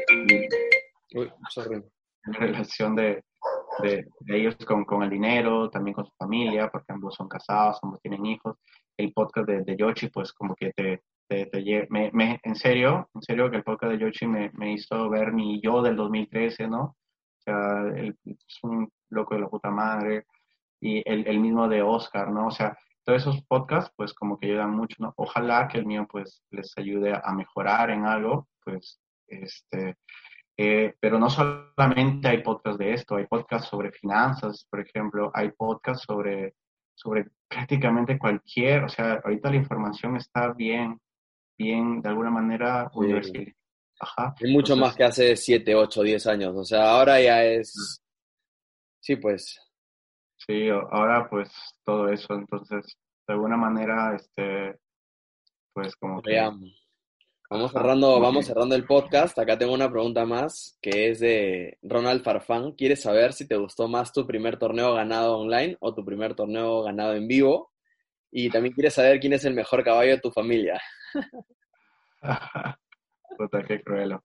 A ver, este, el, el mejor, el primer torneo online que gané fue en el 2008, que es prácticamente el único torneo online que he ganado. Así es mi récord, así de pobre. No vale. o sea, gané, un SAT para un LPT, pero eso no cuenta. Entonces, entonces este, eh, fue muy gratificante porque lo hice con mi papá al lado, mi hermano al lado. Fue muy, wow, ganamos, ¿no? Fue puta euforia total, abrazos, este, celebración luego. Y mi primer torneo en vivo fue con, con toda la gente de mi ciudad, amigos, este, conocidos, o sea, eh, de alguna manera Chiclayo es la capital de la, amistad por algo, ¿no? Entonces se unió gente que recién veía, ¿no? Puta, fue, fue, ambos, ambos tienen su, su rinconcito. Si tengo que elegir, pues voy a elegir el, online porque fue en el 2008, era inexperto y, y pues fue con, con, con, mi papá y mi hermano, o sea, mi familia al lado, ¿no? Eh, ¿De cuál de mis caballos fue mejor? O sea, esto es muy siga, pero él seguramente quiere que le diga que es él, pero no es él, porque mi hermano me salvó una vez de un viaje, o sea, este, él hizo, eh, no le tenía fe, o sea, él lo sabe, eh, lo banqué a, a, a, un amigo para jugar un side event de 500 dólares, y mi hermano me dice, quiero jugarlo, y le digo, puta, puta, me está yendo hasta el culo, pero no sabía cómo decirle, este, no, entonces, vamos, y entonces eh, lo jugó, yo busqué temprano ese torneo y me fui a jugar Cash al Atlantic y en el Atlantic me estaban, puta, me estaba comiendo unas huevas, puta, feísimas, no estaba down. Y llega mi hermano tipo una de la mañana, doce y pico, algo así, no, no, no, más temprano. Y me dice, oh, pasé chick leader. Ay, Dios. Al otro día, el rey de la vida. Entonces, mi hermano hizo ese FT, ese torneo, y, y es, el, en premios creo que ganó más de 5 mil dólares. Entonces, si hay un caballo que más ha ganado, pues es él, aunque después ha tenido algunas, algunas, algunas cosas pero sí, o sea, en lo que es torneos, mi hermano es, mm, es el que más profit ha dado y en lo que es cash, pues mi hermano el último, pues como que es mejor. Chévere. Bueno, ahora vamos a hacer el verdadero o falso, ya para terminar. ¿Vale? Ya. Prefiero el cash en vivo versus el online. Online. ¿Alguna vez rompiste cosas por el tilt? Sí, una vez. ¿Alguna vez te peleaste con un ser querido por el póker? Sí, una vez. ¿Alguna vez, ¿Alguna vez pensaste dejar el deporte? No, no. Esa es la voz. Qué chévere, Eric. Oye, muchísimas gracias por habernos acompañado hoy día. No, eh, gracias, por, estoy por el espacio y la invitación, como te lo había hecho, te lo había manifestado al inicio.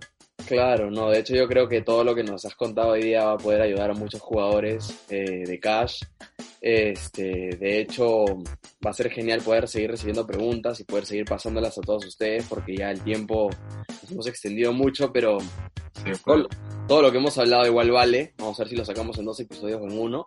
Este, así que nada, Eric, muchísimas gracias y, y estás ayudando a que los jugadores peruanos sigan tomando mejores decisiones. Ya nos vemos, gracias. Vale, bro, gracias. Este episodio llegó gracias a Mindset Poker Apparel.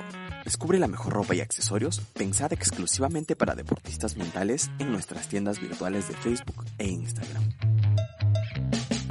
No se olviden de seguirnos para no perderse los siguientes episodios. Suerte y nos vemos en las mesas. Mindset for Decisions.